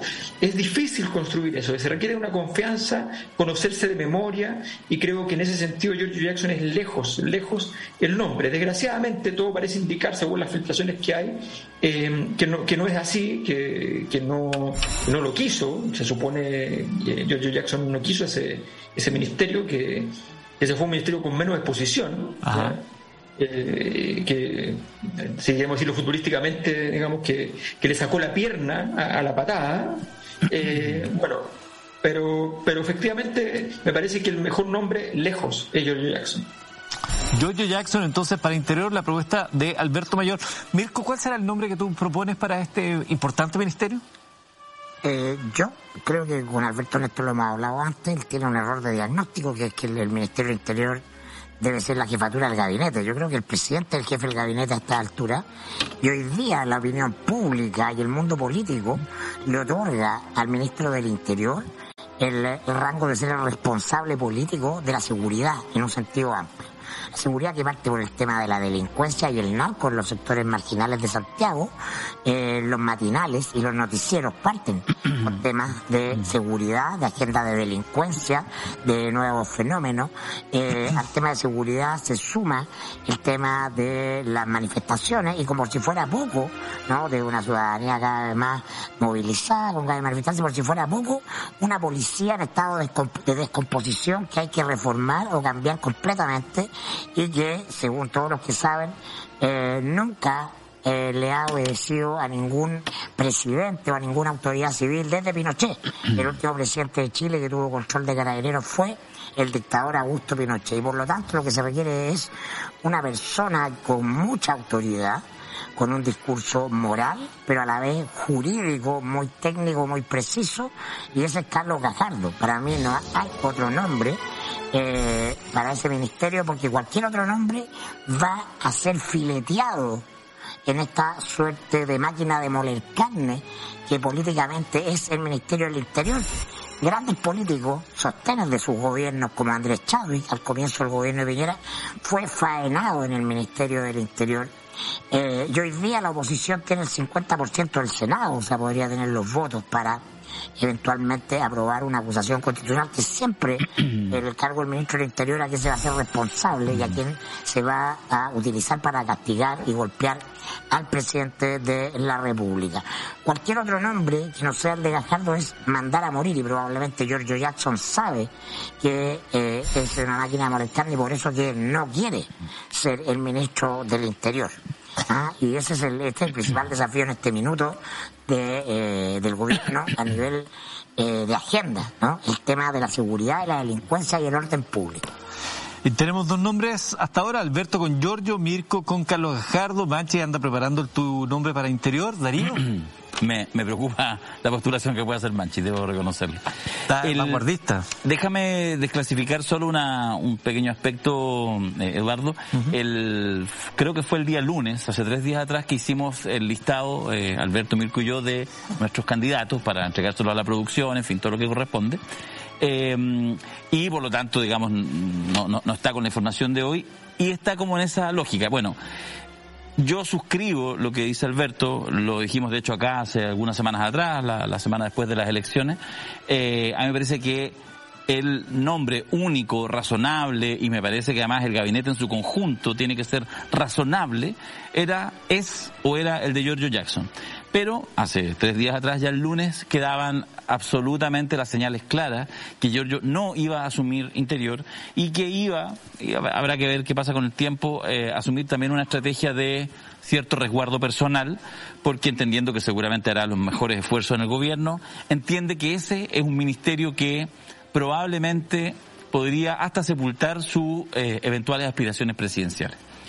Entonces, visto ese escenario y obligado a pensar en una persona que pueda asumir el Ministerio del Interior, la mejor persona posible, creo que pasa lo mismo que con Giorgio. Si uno despeja a Giorgio, solo queda, a mi juicio, una persona que tiene la posibilidad, que tiene eh, el carisma y que tiene, en fin, la importancia y la relevancia para llegar a ese lugar, pero creo que puede ser eh, un error fatal si quiere eh, seguir construyendo su carrera política. Pero eso es algo es una prueba muy importante que si eventualmente la sortea, y sería una sorpresa, podría transformarla ya en una política de un nivel incluso superior. Me refiero a la jefa campaña en segunda vuelta, la doctora Isquia Siches. Ah. Quiero, quiero decir que Isquia Siches tiene habilidades políticas superlativas muy por sobre todo el resto del, del elenco. Es como una Messi en la política pero los futboleros me van a entender. A Messi tú tienes que dejarlo jugar donde sabe jugar. Poner a la isquia en el Ministerio del Interior es ponerla al arco. Porque el Ministerio del Interior lo único que tiene que hacer es atajar goles. Mm. Posibilidades de hacer hay escasos. Mm. Y por lo tanto, eh, esas habilidades superlativas de Isquia que tienen que ver con el carisma comunicacional podrían ser aprovechadas en muchos ministerios. ¿Ah? Eh, en mucho, en mucho se podría destacar, sería sorpresa. Pero no sé si es la persona para transmitir eh, y comunicarle seguridad a los chilenos. Ah, por su historia. Eh, me parece un al, sacrificio, Alberto, sí. Sí, fíjate, Mirko y Eduardo, que, hay una cosa interesante porque a todos nos ha pasado, vamos a decirlo así, a todos nos ha pasado que confundimos la, la esperanza con una tentación. Eh, el Ministerio del Interior es una gran tentación porque, porque efectivamente tiene, tiene muchos bordes, es mucho poder, es mucha importancia, es mucha exposición y es un desafío que si lo sorteas y hay mucha gente, gente como Isca Siche sienten que tienen las capacidades para sortearlo y no tengo ninguna duda que las tienen. Lo que pasa es que a veces, a veces la historia está más, está más pesada de lo que uno puede, de lo que uno puede movilizar. Eh, y no sabemos cómo va a ser, de hecho. Eh, pero efectivamente yo creo que el gran, el gran dilema a propósito de, del miedo y la, y la, esperanza es que aquí está por un lado no la esperanza, sino que hay una tentación que es muy grande, este cargo tan importante, eh, habiendo llegado recién a la política, o sea, tú llevas dos meses en política, ministro del Interior, una cosa gigante. Eh, bueno, y, resulta que, eh, y del horror para muchos que llevan años y años y no han podido llegar ni de cerca. Bueno, sería eso, que, es muy impresionante, pero efectivamente hay momentos en que uno tiene, tiene que mirar con, con calma y decir, a ver, ¿por qué las personas que estaban más destinadas a esto no lo quieren el cargo? Si eso es tan simple como eso. El, solo, solo para cerrar un poco la postulación, porque insisto, me hago caso, ¿eh? me hago cargo, digamos, de que es un ministerio eh, muy peligroso. Me parece que es indudable que es otro el ministerio, ya llegará, en que Isquia Sichas eh, cae de cajón y seguramente era capaz de amplificar todos sus buenos atributos y hacer una carrera un poco más pausada. Pero pareciera ser, insisto, cuando pongo ya esta denominación, que las cartas están echadas en el sentido que Giorgio no asumiría Puede que mañana todo esto cambie. Solo quiero decir lo siguiente, déjame desclasificar una, una cosa que pasó hace, no sé, un año atrás. En algún minuto en nuestros Padrino Awards, en alguno de los seminarios, a mí me tocó nombrar a Isquia y la puse, esto creo que fue el 2020, ni siquiera el 2021, como candidata a Sony Corleone, ¿ya? Meses después, en algunas de las veces que conversamos con, con Isquia, ella lo sabía, y lo resintió. Bueno, acabamos de nombrarla, no nosotros, la gente en su votación, hace algunas semanas atrás, como la Vito Corleone del 2021, pero por, con todo lo lejos, digamos. Eh, sin embargo, yo creo que ahí justamente este es un momento medio Sony Corleone. ¿ya? Entonces, porque recibió, Giorgio no quiso y le dijeron, porque además cuando a ti te dicen que vas a ser ministro del Interior, te están diciendo también, entre líneas, vas a ser vicepresidente de la República. y eso, y, y, seguramente la convicción y la confianza que ella tiene en sí misma, en su equipo, etcétera, le hacen asumir este desafío. ¿Qué es lo que quiero decir? Que tal como hace un año y tanto, jugando en nuestro seminario, la propuse como Sonny Corleone, pero superó el desafío y llegó a ser un hábito, creo que está en esa misma situación. Yo creo que tiene las capacidades, tiene las virtudes y tiene algo que no se compra en la esquina que puede hacerle sortear con éxito este desafío. Pero es un desafío muy difícil. El nombre además que ha estado filtrado. pero es un ministerio donde saltan los tapones. Sí, pues claro, fusible. lugares más inesperados, ¿no? Pero además el nombre que está sonando ¿eh? en esta filtración, la tercera, Yo no le el nombre que está sonando para interior. Tenemos los tres nombres, ustedes vote desde la comodidad de su residencia, desde su chalet. Tenemos para interior, entonces Darío propone a Isquiasiches, Alberto a George Jackson y Mirko a Carlos Gajardo. ¿Ya? Me preocupa Manchi. Sí. Ah, perfecto, por el tema de seguridad interior. Para mantener la calma, ok. El general Luis Cuellar, que es tapiola. Vale, vale, Manche. Manche propone el general Luis Cuellar, que está como poniendo la pausa, la, la calma. Paño frío. Poniendo los paños fríos. Sí, sí. ¿Ah? Está para mediación familiar el general Cuellar. no anda inabélico. ok, entonces la propuesta de Manche para eh, esta, este ministerio. Recuerde que usted puede votar también a través de Insta, de las redes sociales. Vamos a la Secretaría General de Gobierno. Otro de los ministerios. ¿Quiénes son los nombres que proponen? Mirko Macaria, ¿quién propone usted? No, yo creo por lo, por lo mismo que, dije anteriormente, creo que ese es el lugar de Isquia. ¿No? Su capacidad como superlativa, sí. Eh, la vocería del gobierno solo la, la, la encumbraría más aún. Es parte del comité político y el rostro que los chilenos quieren ver todos los días en televisión explicando eh, y dando las versiones oficiales del gobierno. Como que ella es una vocera de tiempos de paz tiene carisma, sonrisa, pero además puede tomar virtud de autoridad, es versátil, ¿no? El rostro que pone el gobierno para explicar sus políticas, para explicar lo que sucede, para dar las versiones, es el rostro más amable, que más llegada, y creo que potenciaría la, popularidad del presidente y del gobierno, siendo ella vocera, o sea, tiene una función política eh, muy poderosa ahí. Llamar la atención que los primeros eh, cuatro ministerios que revisamos no aparecía el nombre de Iscasiche, que es un nombre potente dentro de la campaña, y ahora ya aparece con fuerza en al menos dos carteras. Darío la proponía de Interior y ahora Mirko la propone para ministra vocera. Alberto, ¿a quién propones tú para ministro o ministra vocera de gobierno? Bueno, este es un momento inédito en la historia de la Cosa Nostra. Eh, nosotros tenemos un, mandato interno está en, la, en, el acta fundacional de la Cosa Nostra y en, y en, la distribución de, nuestra, de nuestros contratos en Panamá y, las acciones que tenemos en, paraísos fiscales, eh, de que no podemos repetir en las postulaciones nombres, pero eh, con Mirko Macari obligamos a Darío a aceptar, en este caso, y firmó una cláusula al respecto, de que ambos íbamos a reiterar a Isquia en este mismo ministerio. Eh, las razones son eh, prácticamente las mismas, solo quiero añadir simplemente que esa habilidad comunicacional se manifiesta en que Isquia es una persona que puede de producir calma mientras dice algo osado, que es muy importante para un gobierno como este. Este gobierno tiene que ser capaz de tener la osadía, de tener oferta política eh, y al mismo tiempo de producir tranquilidad. Isca Siches tiene una, una, gracia que yo la diría de la siguiente manera. Isca Siches cada vez que habla se pasa un pueblo, pero no se pasa dos pueblos. Mm. Y esa capacidad es muy rara en el sistema. La mayor parte, los que son pacíficos son anodinos, irrelevantes, y los que son osados ya, son incendiarios. Bueno, esa, esa medida ese, ese, ese punto exacto donde la gente explota al votar, lo tiene Arjona.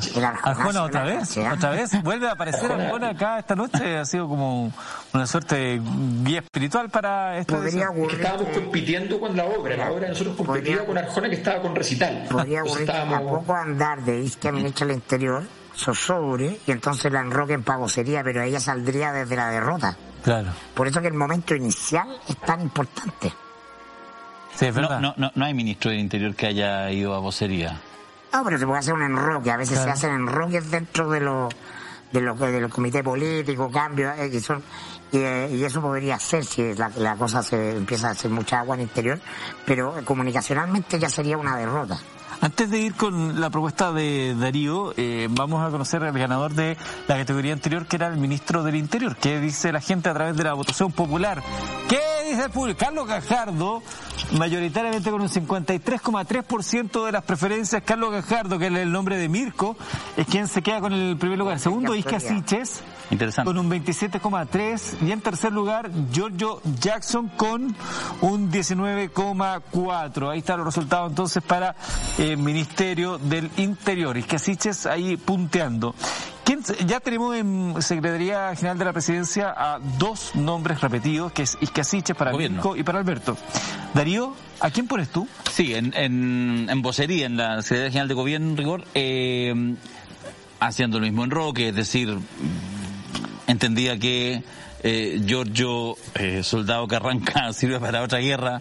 Jackson no estaba en interior, por lo tanto puse a Isquia, que me parece que era la candidata natural y es la candidata natural. Todavía faltan 12 horas para que se devele este misterio, 10 horas para que se devele este misterio en la vocería, pero en caso efectivamente no ser ella, estar ella en interior, me parece que el cargo natural, y, y me gusta bastante, lo hemos conversado acá en este mismo programa, esta candidatura, esta persona, esta dirigente política, esta mujer notable, eh, tenía que estar en el, y desde mi perspectiva tiene que estar en el comité político. Y si es que no estuviera Isquia, una gran vocera, con una compleja vocería, es, cierto, sería la que podría ser Camila Vallejo. Camila Vallejo. Las versiones de prensa dicen que la vocera para mañana es Camila. Claro. los, trascendidos que me llegan Mucho por el WhatsApp y imagínate, Camila Vallejo del PC va a tener que explicar oficialmente por qué nombran a Mario Marcel en Hacienda. Sí. La bonita ironía de la historia. Sí. Marchaste contra el lucro y mirá de quién te burlaste. Mira, hay una, hay una movida interesante de poner justamente, lo, lo, dice de manera socarrona, ya estamos acostumbrados a ello en el caso del señor Mirko Macari, pero hay una cosa que es interesante, que efectivamente es la cuadratura del círculo, es decir, pones a una figura como Camila Vallejo que tiene gran carisma, que no tiene una extraordinaria simpatía, de hecho si tú la pones a competir con Carol Cariola, pensando en ellas dos, en general Carol tiene mucho más como despliegue, más, en fin, eh, Camila ha cultivado un, bueno, yo soy muy admirador del tipo de eh, liderazgo que ella cultiva, incluso a veces optando por un cierto bajo perfil, más que por haber explotado su belleza natural y esas cosas. Hizo casi una anticampaña respecto a ello hace años atrás. Es decir, me parece que hay ahí elementos incluso como de feminismo bien profundo que no necesitan levantarse con un cartel para, para aplicarse. Bueno, y por eso es que tiene el peso específico que hoy tiene, y por eso es que tiene una llave maestra, yo creo que como nadie más en el Partido Comunista, con muchos méritos que tienen varios militantes y dirigentes destacados, para poder hacer una llave que abra ese mundo del Partido Comunista y sus alrededores hacia ese futuro, hacia ese futuro que no es solamente el gobierno Gabriel, sino ya no solamente estar acompañando a la nueva mayoría, así como peloteando, sino estando asumiendo el rol de dirigir un país. Y en ese sentido, la capacidad que tenga Camila como eventual vocera, creo que van a mostrar eh, a, la altura de los desafíos que está el Partido Comunista para lo que viene. Así que yo creo que sería una buena vocera ah, que seguramente... Un, marxista de libro defendiendo a Marcel. no, no, sí, ahí está. Ahí está el primer desafío. Pero y, y otras decisiones también que podrían quedar. Dos nombres para tres propuestas. Para Marcel. y Camila Vallejos para vocería de la Secretaría... Eh, eh, estaría la, la, voz de estas dos mujeres, de acuerdo a lo que proponen acá los integrantes de la Cosa Nostra. Usted también puede votar a través del Twitter, me dice rápidamente, porque los mensajes tienen que ser lo suficientemente claros. Beni. Beni es la propuesta de Manchis. Beni. Beni, imagínense el punto de prensa con Beni. Oye, esos, esos coches, madre, que están dando por aquí, por allá, no sé qué. Sería interesante una nueva forma, de gobernar. Beni, bien, Manchis un poquito ah, sí, más radical. Secretaría General de la Presidencia, lo que vamos a ver a continuación. Secretaría General de la Presidencia, Alberto Mayola, ¿quién propone?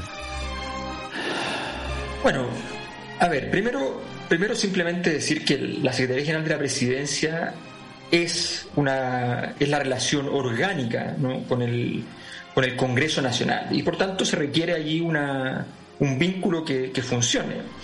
En ese, en ese contexto eh, yo quiero poner un nombre que acaba de salir, que es una persona que conoce el Congreso, ya, ya estuvo en él eh, que, no le queda tan incómodo como siento que sí le queda la, la, vocería, por ejemplo, y que es Camila Vallejo.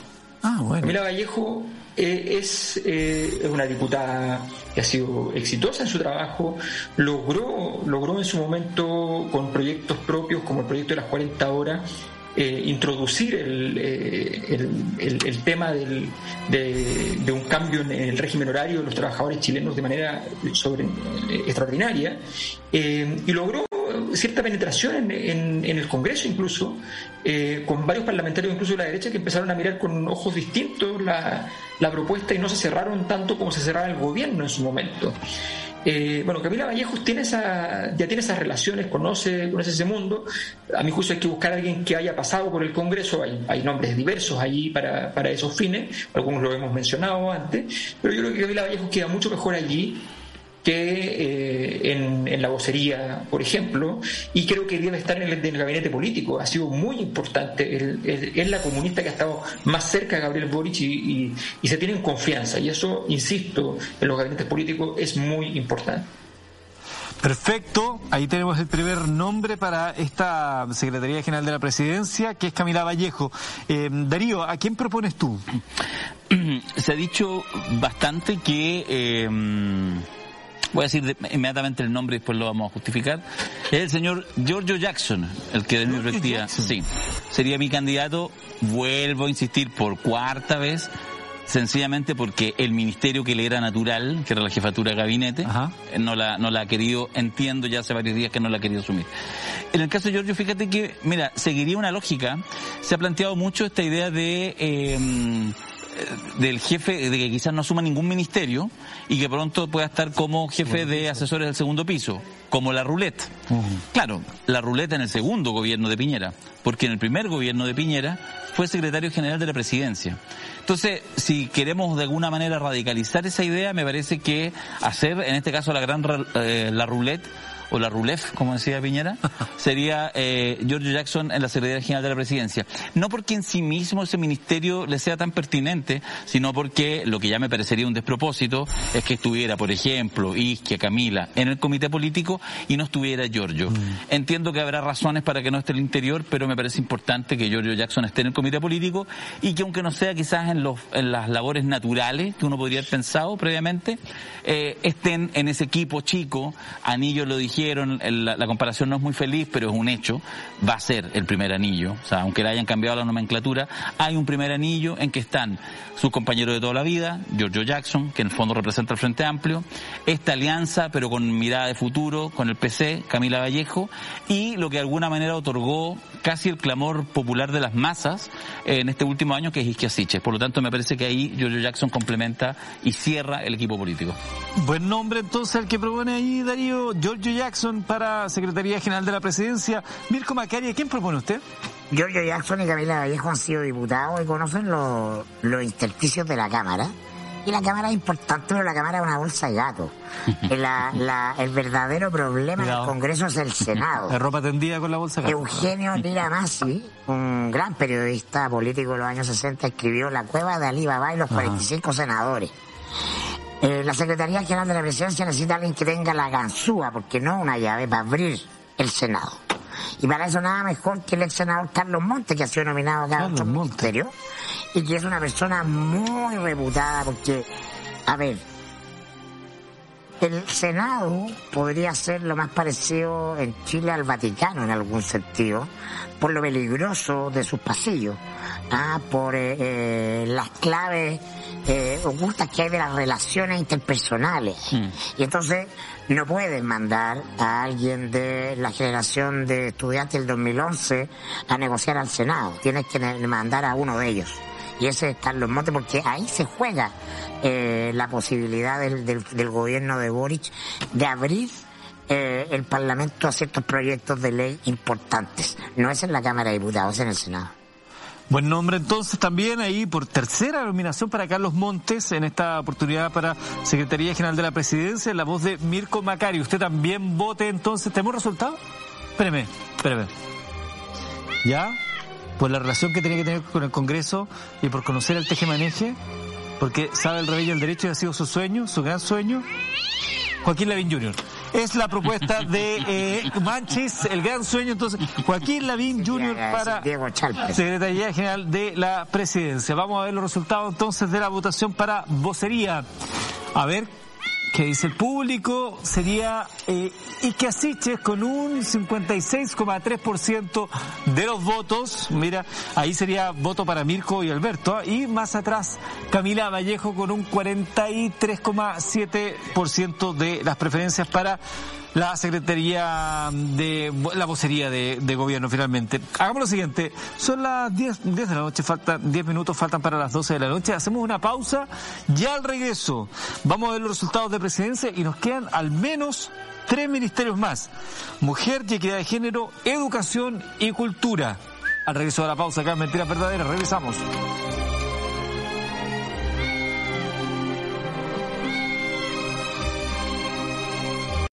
Juntos.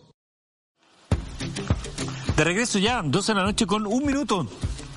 El verano y las vacaciones se pasan mucho mejor si tienes VTR, porque ahora podrán divertirse con todo el contenido streaming de HBO Max para verlos solo en una maratón o compartir en familia o como tú estimes conveniente. Porque si tienen televisión digital VTR podrán disfrutar de todo, absolutamente todo el contenido de la plataforma de streaming HBO Max, como por ejemplo la nueva temporada de la serie Euforia, el especial de 20 años de Harry Potter, King Richard y próximamente el gran estreno de Matrix Resurrecciones y mucho más.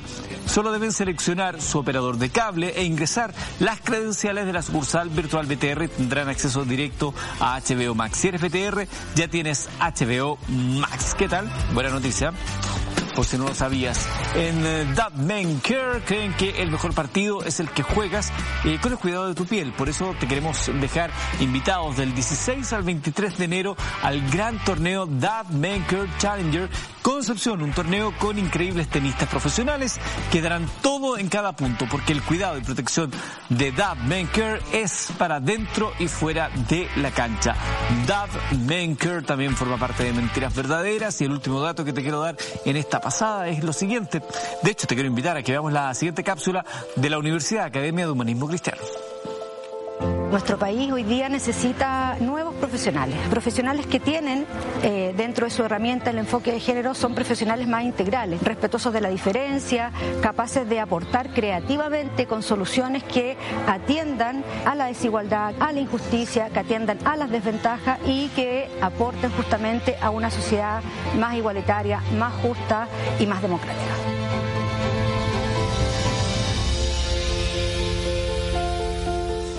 La Universidad Academia de Humanismo Cristiano, acreditada y inscrita a gratuidad, son las academias profesionales que transforman el mundo tu mundo, proceso de admisión 2022. Infórmate sobre sus carreras en www.academia.cl slash admisión. Dicho eso, te quiero invitar a que veamos los resultados del último gabinete que estábamos presentando. ¿Cómo anda la votación para Secretaría General de la Presidencia? Dice así. George Jackson arrasa con un 38,3% de las preferencias. Más atrás, Carlos Montes con un 35,8% y Camila Vallejo con un 25,9%. Entonces, de acuerdo a esto, sería George Jackson quien se quedaría con la Secretaría General de la Presidencia, que es el, nombre propuesto por, por Darío. Salí de perdedor. y Darío dice así como, bueno, humildemente, ¿no? Humildemente. Habrá que ver mañana los resultados para ver si... Claro, mañana vamos, esto como la, partilla, la cartilla de Apoya Gol, mañana vamos a ir viendo ahí cómo andan las propuestas de nuestros amigos de La Cosa Nostra. La siguiente candidatura es para un ministerio que en algún minuto, de acuerdo a una candidatura, podría haber desaparecido, como es Mujer y Equidad de Género. Mirko Macari, ¿a quién propone usted para dicho ministerio? A ver, si el Ministerio de la Mujer partió siendo un yunque para Piñera y para la derecha. Era complejo cuadrar al mundo conservador eh, y, a la, y a la fuerza del movimiento feminista ¿no? que irrumpe del 2018 con el ideario de la derecha. El gobierno de Boris debe ser uno de los caballeros de batallas para lucísimo ocupar espacio, no solo a nivel nacional, sino que a nivel internacional. Ahí puede haber una agenda muy ambiciosa que ocupe eh, mucho espacio mediático y político y por lo tanto creo que el mejor rostro para sacarle brillo eh, incluso más allá de nuestra frontera es Camila Vallejo, que no solo está instalada en el, mundo feminista eh, por eh, adscripción y por, su pertenencia generacional, sino que además porque en algún minuto, acuérdate, ella fue eh, portada en la revista Time cuando era la, líder del movimiento Yo creo que es un ministerio que le permite a ella retomar esa posición y con eso transformar a Chile en un modelo de reformas eh, políticas en materia de, equidad de género y feminismo que sea mirado por todo el mundo, porque ella tiene esa capacidad, ¿no? por una serie de atributos y por la cercanía al grupo chico y por su evidente pertenencia al, gabinete político a través del Ministerio de la Mujer, ella no puede quedarse fuera del gabinete político. Eh, y yo creo que eh, sería una de las joyas, la corona del gobierno de, de Boric, una agenda de género encabezada por ella. Ahí tenemos la cuarta nominación para Camila Vallejo, esta tercera nominación esta noche para el Ministerio de Mujer y Equidad de Género. Darío, ¿a quién propone usted?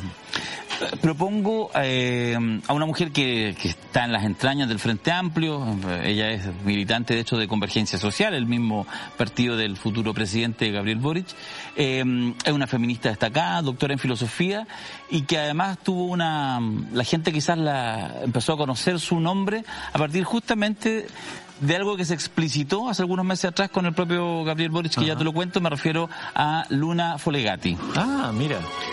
Eh, Luna. La imagen de Luna Folegati. Folegati, efectivamente, eh, doctora de filosofía, con muchos estudios, una mujer que viene del mundo de la academia, pero que es parte de esta generación de, de, de, feministas más jóvenes de alguna manera. Bueno, van permanentemente eh, eh, más mujeres sumándose al movimiento feminista. Eh, y hay muchas mujeres destacadas. La menciono a ella, además, porque hay una particularidad que yo, que yo creo que fue relevante y que es parte de las cosas que en la candidatura, en las distintas etapas que tuvo Gabriel Boric, durante este 2021 fueron claves. Eh, se filtró, se contó, se supo a nivel de los medios, salieron notas de prensa al respecto, cuando Gabriel Boric, antes de la primaria con eh, Daniel Jaude, eh, le hicieron unas clases de feminismo. ¿ah? Y justamente fue Luna, según lo que consignaban los medios de comunicación, quien hizo a través de Zoom, en tiempos de pandemia, le hizo una serie de clases de historia del feminismo, etcétera, en un proceso que el propio Gabriel Boric lo comentó bastante en varios lugares, asumiéndolo. Algo que uno podría decir, no, pero esto que no se sepa, porque un poco es como medio vergonzoso, medio plancha en el mundo en general de las izquierdas, los mundos más desconstruidos, estar como haciendo clases. Yo creo que eso es parte de, hago el, matiz con el tema de, Gabriel, una de las características positivas de este carisma del que siempre nos habla Alberto, que tiene. Bueno, y en este caso, eh, estas clases las hacía Luna Folegati, que ha tenido responsabilidades importantes al interior del Frente Amplio, y me parece que ella o alguien como ella, gente que está quizás en segunda línea en el sentido que no son eh, mujeres con trayectorias políticas, pero sí feministas destacadas, asuman de una vez este ministerio y le puedan dar un buen empuje. Así que mi candidata es Luna Folegati. Luna Folegati, entonces, para el Ministerio de Mujer y Equidad de Género, tenemos a Mirko con Camila Vallejo. ¿Y a quién propone Alberto Mayor? Yo creo que el Ministerio de Mujer y Equidad de Género debe tener eh, dos rasgos centrales. Bueno, uno en realidad es el central por el Ministerio, pero hay otro que tiene que ver con, con, los equilibrios dentro del gabinete. Lo primero es que se necesita alguien que sepa hacer política. No, no necesariamente que venga o no venga del mundo del feminismo, se necesita que sea feminista, por supuesto, que defienda los valores del feminismo, pero no necesariamente que sea desde dentro. Puede serlo, no hay ningún problema, son buenos nombres los que, los que han dicho. Eh, y efectivamente creo que en ese sentido hay que buscar a, una persona que sepa hacer política, que sepa sacarle partido a, un cargo que requiere una revitalización, porque efectivamente viene de estar en un, en un gobierno donde, donde el cargo no es relevante, por razones obvias y, y ya sumamente comentadas. Eh, en segundo lugar, todavía no doy el nombre, yo lo sé, pero quiero, simplemente señalar que creo que hay un, tema en el mundo Frente Amplio que va a ser creciente desde el punto de vista de, las de las políticas, de la política más social, de la sensación de calle. ¿ah? Eh, el Frente Amplio está por razones que sean casualidades o no, está bastante lleno de liderazgos con eh, apellidos que no solamente no son habituales en Chile, sino que son apellidos directamente extraños, digamos. O sea, si estamos hablando de, de Boric, de Winter, de Caramanos, de Jackson, eh, en fin, si, entra Marcel, o sea, estamos hablando de, eso. Y le falta, le falta como la lista del pueblo adentro del gabinete, ¿no? Y en ese sentido es que yo pienso en Claudia Pizarro, la actual ah. alcaldesa de, La Pintana. Eh, pienso en ella Pienso en alguien que tiene una capacidad política enorme, que ha logrado, logrado hacer acuerdos, llegar a pactos con distintos actores, que ha sido relevante en distintos momentos, que, sabe jugar el juego político formidablemente, eh, que además tiene esta vinculación con lo popular, que es algo importante para, para un gabinete como, este, eh, donde efectivamente se va a necesitar ese tipo de vínculo. Creo que es un nombre que no es, no es lo habitual, evidentemente, no es lo que está sonando, pero me parece que son aquellas jugadas que revelan una capacidad de oferta política de decir, mire, vamos a jugárnosla por un nombre diferente, pero que es un nombre que le agrega muchísimo valor a un gabinete que efectivamente necesita algunos equilibrios eh, en variables como el hecho de tener eso que llaman calle. Ajá. Interesante además que sea de la democracia cristiana, con todo lo que eso podría implicar, ¿no? De, acuerdo a, las señales. Ahí tenemos los tres nombres para mujer y equidad de género propuesto por la Cosa Nostra. Don Mirko Macari, que hoy día luce más elegante que nunca, pero bueno, Camila Vallejo. Alberto a Claudio Pizarro y Darío a Luna Folegati. ¿Sí? ¿Correcto? ¿Qué decir, Manchi? dice que por la manera en que conoce las necesidades de la mujer y por la sutileza en el trato, Johannes Kaiser sería la propuesta de nuestra gatita Manchis, que está más perdida que el Triente Bello, la veo, ¿eh? Johannes Kaiser, entonces, la propuesta de Manchis. Usted también vote a través de nuestra cuenta en Twitter por los nombres que han propuesto los verdaderos, perdón, con todo respeto Manchis, pero los verdaderos próceres de esta, de esta noche. Camila Vallejo, Claudia Pizarro, Luna Foregati. Vamos a educación. Eh, Darío, ¿a quién propones para educación? Mira, muy rápidamente menciono un nombre que eh, es de bajo perfil, eh, militante de Revolución Democrática y que tiene la virtud o no, tendrá que calificarlo cada uno, eh, dicho sea paso, me parece que la imagen referencial no corresponde, así que quizás vale la pena mejor dejar el, el logo nomás de la cosa nuestra. No, lo que te quiero decir es que el, el candidato que estoy proponiendo, que me parece que es interesante, ya ocupó labores de eh, ministeriables como, como asesor, fue director general de educación, siendo militante de Revolución Democrática en el Ministerio de Educación, en el segundo gobierno de eh, Michelle Bachelet. Recordemos ese experimento que duró hasta la mitad del gobierno, momento en que, mm, no me recuerdo exactamente la historia fina, pero ya sectores de Revolución Democrática dijeron es mejor ya hacer el desembarco del gobierno de, de Michelle Bachelet, donde había una instancia colaborativa. Eh, y, esa persona es eh, Gonzalo Muñoz, militante RD, joven, y eh, que sabe mucho de educación y que me parece que sería un nombre, seguramente no está en primera plana, pero seguramente, eh, pero seguramente es alguien que en una de esas puede sorprender mañana como alguien que, el, esté. El champion de este evento del cambio climático, ¿no? El, ¿Te acuerdas tú el que Gonzalo Muñoz Abogadir? No, no, no. ¿no? Sí, que yo creo que tenemos un error, porque la, Ah, la fotografía es Gonzalo Gonzalo Muñoz, que era el champion claro de la que no, COP25 y uno de los hombres que Champion de la ha, COP, sí. ha sacado adelante el tema del reciclaje y la reutilización, pero que estamos hablando de otro. Gonzalo, Muñoz, de la generación de, de Giorgio de la Católica, de ese mundo, Correcto. técnico, él, sociólogo, eh, eso. Y Estuvo en la moneda. Él, que- él estuvo en la moneda trabajando para el Ministerio de Educación, fue uno de los emisarios RD en el gobierno de Bachelet. Correcto. Gonzalo Muñoz, entonces, el otro, no el de la foto, para eh, educación. ¿A quién propone Alberto Mayol? Bueno, yo en educación voy por el rector mejor evaluado según las encuestas eh, en Chile, Federici, Enio Vivaldi. Vivaldi. Eh, Enio Vivaldi, eh, por de pronto, eh, muy cercano a- a- al- al mundo de Gabriel Boric. Eh, la Universidad de Chile ha, estado comprometida con la Convención Constituyente, ahora prestó la, la moneda chica, o sea, ha estado muy, muy activo en, en aquello. Y me parece que eh, es un rector que demostró una cosa que es difícil, que es administrar tiempos complejos. Cuando él gana la elección rectoral en la Universidad de Chile, todo parecía indicar que le iba a ser muy difícil administrar las expectativas. No solamente ganó, sino que salió reelecto. Ahora se le acaba el mandato este año y, no puede reelegirse, así que no, pero si se pudiera reelegir, lo reelegirían sin ningún problema. La verdad es que es alguien que es capaz de producir diálogo, es capaz de negociar adecuadamente y en ese sentido creo que es un nombre eh, fantástico para un ministerio muy difícil como el Ministerio de Educación, que, que es otro de los lugares donde detonan los principales problemas y, ha sido capaz de poner paños fríos Vivaldi en situaciones semejantes y, ha tenido, y tiene un conocimiento práctico del Ministerio de Educación al estar negociando permanentemente con él como rector de la Universidad de Chile. Creo que es un nombre eh, imprescindible y que le queda a la vuelta de la esquina literalmente a Gabriel Boric.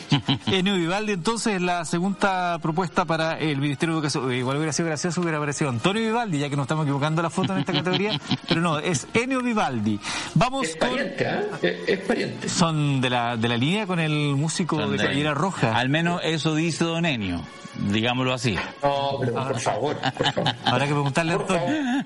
Vamos entonces con el nombre que propone Mirko Macari para Educación. Cuando suena el teléfono de Enio Vivaldi suena, suena la primavera. Bueno, pocas veces se da la oportunidad de, en política de cerrar un círculo también. Eh, esta generación que está tomando la moneda, que está entrando la moneda en marzo, parte a la vida pública eh, con un- una bandera que es la educación. Y, y, eh, tuvieron un primer intento frustrado, fracasado, de reforma educacional en el gobierno de Bachelet.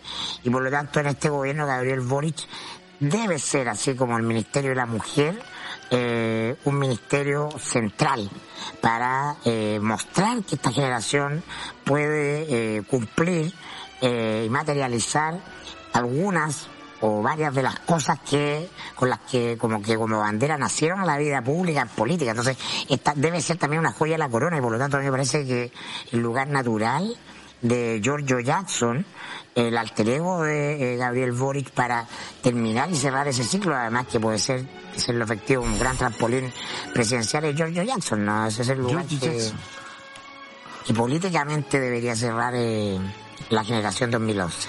Tenemos entonces nuevamente a George Jackson que salta al ruedo, esta vez en educación, que es la propuesta de Mirko Macari, se suma a Enio Vivaldi, que es la propuesta de Alberto, y Gonzalo Muñoz, el sociólogo, es la propuesta de Darío. Usted puede votar a través de nuestro Twitter, Educación, ¿sí? Por la riqueza del lenguaje, ¿sí? Pati Jofré, perfecto. Pati Jofré, entonces la propuesta de Manchis para educación. Muy bien, Manchis, ya anda, pero perfecta. Hagamos un fe de rata. Ahí está la fotografía de Gonzalo Muñoz, por favor, ¿dónde está? Ahí está. Ahí está, justamente. ahora sí. Oye, sí, solamente déjame complementar que una de las gracias de Gonzalo Muñoz es que es de los pocos que ha tenido esos roles relevantes y que son esos cuadros técnicos que muchas veces en el trabajo político pasan a segundo plano. Y podría ser un hombre de los suyos, del riñón del Frente Amplio, pero de los pocos que ha estado, eh, no sé si de los pocos, pero de los pocos que se ven que están eh, en niveles técnicos. en todo caso por eso mismo, porque Sí, tienes razón. los ministros tienen que ser mediáticos. Más, más político. Eh, ¿Tenemos resultados del- de la elección en Twitter o no? ¿Lo podemos ver ahora? Veamos entonces cómo fue la elección para eh, ministra de la Mujer y Equidad de Género. A ver qué dice la gente a través de las redes sociales. Nos está cayendo el presidente. A ver cómo estamos. Ahí tenemos a Camila Vallejo, otra vez, voy a estar en todos los ministerios Camila Vallejo. 41% de las preferencias para... Va a ser triministra. Camila Vallejo, entonces, más atrás queda eh, Claudia Pizarro, me parece, con 31,2% y Luna Folegati con un 27,7% de las preferencias en nuestra encuesta con toda la seriedad de Twitter. Ahora, por las cosas que dijo Alberto Claudia Pizarro, también el nombre va interior el tema del combate a la delincuencia, el narco en, la ventana sería un batatazo. Espérate el segundo tiempo cuando Unidad Nacional hasta republicano esté en el gabinete. el segundo tiempo, oye, nosotros aquí lo, lo, hablamos, se nos escapa porque esto se comenta mucho en los círculos políticos. Una cosa, la discusión estos días, déjenme mentiroso Alberto Mirko, se ha dado respecto al gabinete, claro. pero también la discusión se ha dado, no, no, no, mira, este se está guardando para el segundo tiempo. Todos asumen que hay un segundo tiempo. Están pensando en ese segundo Y la pregunta es si el segundo tiempo es en un año más o en seis meses más.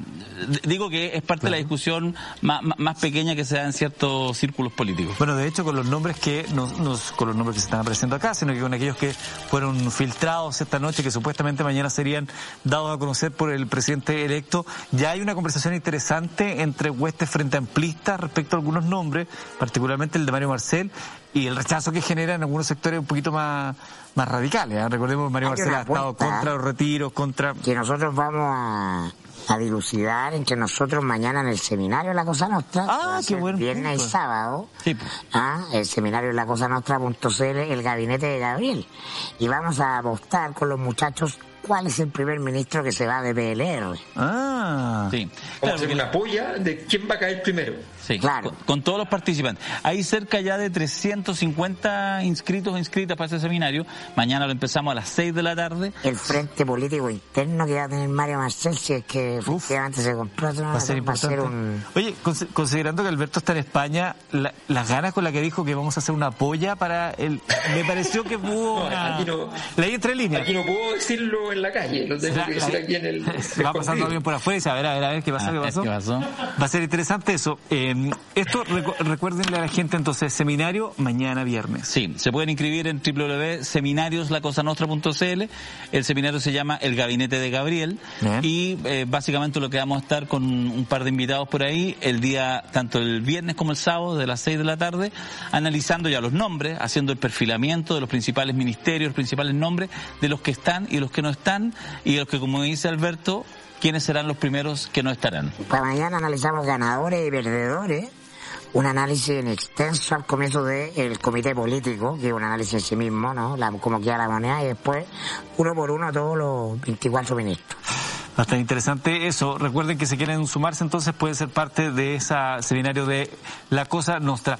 Eh, machista con... una, cosa, Eduardo. ¿Te escucho? Eh, solamente para, para, revelar que también nos dedicamos a ser muy muy aburrido, yo siempre estoy a cargo de esa parte, entonces eh, el, yo tengo que hacer una sección pequeñita donde voy a explicar por qué se hace tanto revuelo siempre en términos de la ciencia política, la sociología política, con el tema de los gabinetes. ¿Por qué es tan importante elegir bien el gabinete? ¿Cuáles son las razones por las cuales esto es tan crítico y le dedicamos tanto tiempo y qué sé yo? Más allá de que son nombres, que es entretenido, que es un espectáculo y una serie de cosas y que son cargos importantes, ¿por qué la teoría política establece que un gabinete es algo tan, tan relevante? Nuestro director académico va a referirse a eso en extenso. Eso mañana en el seminario de la Cosa Nuestra. Tenemos resultados del de, eh, último ministerio que hemos visto que es educación. Ah, pero bueno, mira, Enio Vivaldi no fue nada de Pavarotti, pasó, a, arrasó con un 77 2% de las votaciones. Enio Vivaldi, la propuesta de Alberto Mayor, muy, muy bien. Más atrás queda eh, George Jackson. Si la voz del pueblo es la voz de Dios. Exactamente. Con 12,2 y tercer lugar Gonzalo Muñoz. Yo creo que le afectó a Gonzalo Muñoz el cambio de foto. El cambio Pero eso generó una disociación una de la gente brutal. Sí, ahora eh, ha sido interesante. Yo, por ejemplo, en las mis nominaciones he sido, he sido esquivo del amor del pueblo, digamos, de las preferencias. Sí. Pero pero solo digo que, que, habría que mañana revisar este mismo listado con los que finalmente queden, porque quién ah, sabe. Digamos que Darío armó la, su cartilla esta semana. El lunes, como todos, no. No, claro, pero ya con todos los filtrados y trascendidos. Yo mantuve mi nómina, salvo un nombre, la misma del 19 de diciembre. No, no. Acá en redes sociales... no, es apostar a quiénes crisis, sino quiénes deberían ser y por qué. Hay crisis en la cosa, no, hay quiebre. No hay quiebre. Hay quiebre. El populismo, el populismo Quiroga. Eh, quiebre la cosa nostra. Es incontenible, ¿no? Vamos por el sexto retiro ya. ¿no? Puede ser el último capítulo de la cosa nostra, puede como se conoció. Puede ser, puede ser. Puede que la próxima semana veamos a Darío y dos más. Sí. O los dos ya presentes, eh, menos esto, Esto merita un café cargado. Eso nomás. Ve que es tonto. ve, ve que al tiro con la tontera, metiendo el dedo en la llave. el currículum aquí al, piso 3, no? Mandé el currículum. Me están ofreciendo un. El domingo. El domingo, el domingo, el domingo. Bueno, vamos a ver entonces mañana, a la luz de los resultados, si Darío Quiroga tenía información privilegiada y se hace el Larry nomás tirando nombres así como que la del humilde, como que no quiere la cosa y finalmente estaba más, más soplado que eh, bueno, esos han sido los ministerios, no alcanzamos a más porque ya son las 12 de la noche con 25 minutos. Quedó así en el tintero el Ministerio de Cultura, que es un ministerio muy importante también. Ah, si tiramos solo el nombre, solo el nombre. Ya. Eh, para el Ministerio de Cultura, Alberto Mayor, solo el nombre. Carmen Romero. Carmen Romero. Para el Ministerio de Cultura, Mirko Macari. Cristóbal Belolio, el mundo liberal que votó por Boric en segunda vuelta. Para el Ministerio de Cultura, Darío. Dale algo al Frente Amplio. Pablo Paredes. van a poner la foto de Esteban Paredes, pues, si no los conozco ya. Pablo Paredes. Sí, se lo, se lo, ganó Pablo Paredes. Quedarme buenos equipos, quedarme buenos equipos. ¿Ya? Don Carter o Marcianeque, dice Manchis. Por ahí está la pelea. Vamos a ver quién, quién se instala mañana en el Ministerio de Cultura. Dicho eso, y siendo, ¿nos vamos ya o no? ¿Sí? Más lo que aceleraste Muchísimas gracias. que alargar, ¿no? ¿no? Sí, pues, están diciendo vamos. Sí, vamos, sí. Muchísimas gracias a todos por su sintonía, que desconocemos porque ya no tenemos People Meter Online, pero suponemos que es buena, porque las redes sociales por lo menos arden. Y gracias a ustedes, por cierto, por venir acá y cedernos parte de sus valiosas neuronas en pos de la jerga política. Mirko, un placer. Siempre un agrado y hasta la próxima temporada, si Dios quiere. Mira qué, bonito como es. Eh, Darío siempre un agrado y hasta la próxima temporada si el presidente electo quiere. Alberto. No, muchas gracias y hasta la próxima temporada si, si Eduardo quiere, que es el padrino. Muy bien. Bueno, la verdad es que si, si Víctor quiere, porque yo, así como, así como está, anda con la cuchilla. Pues. Bueno. Ah, a 20, a 50 de diciembre nos despedimos. Muchas gracias a todos. Que descansen y será hasta el lunes si alguno de ellos quiere. Que última semana, última semana mentira perder la próxima semana, lo siento. Nos vemos.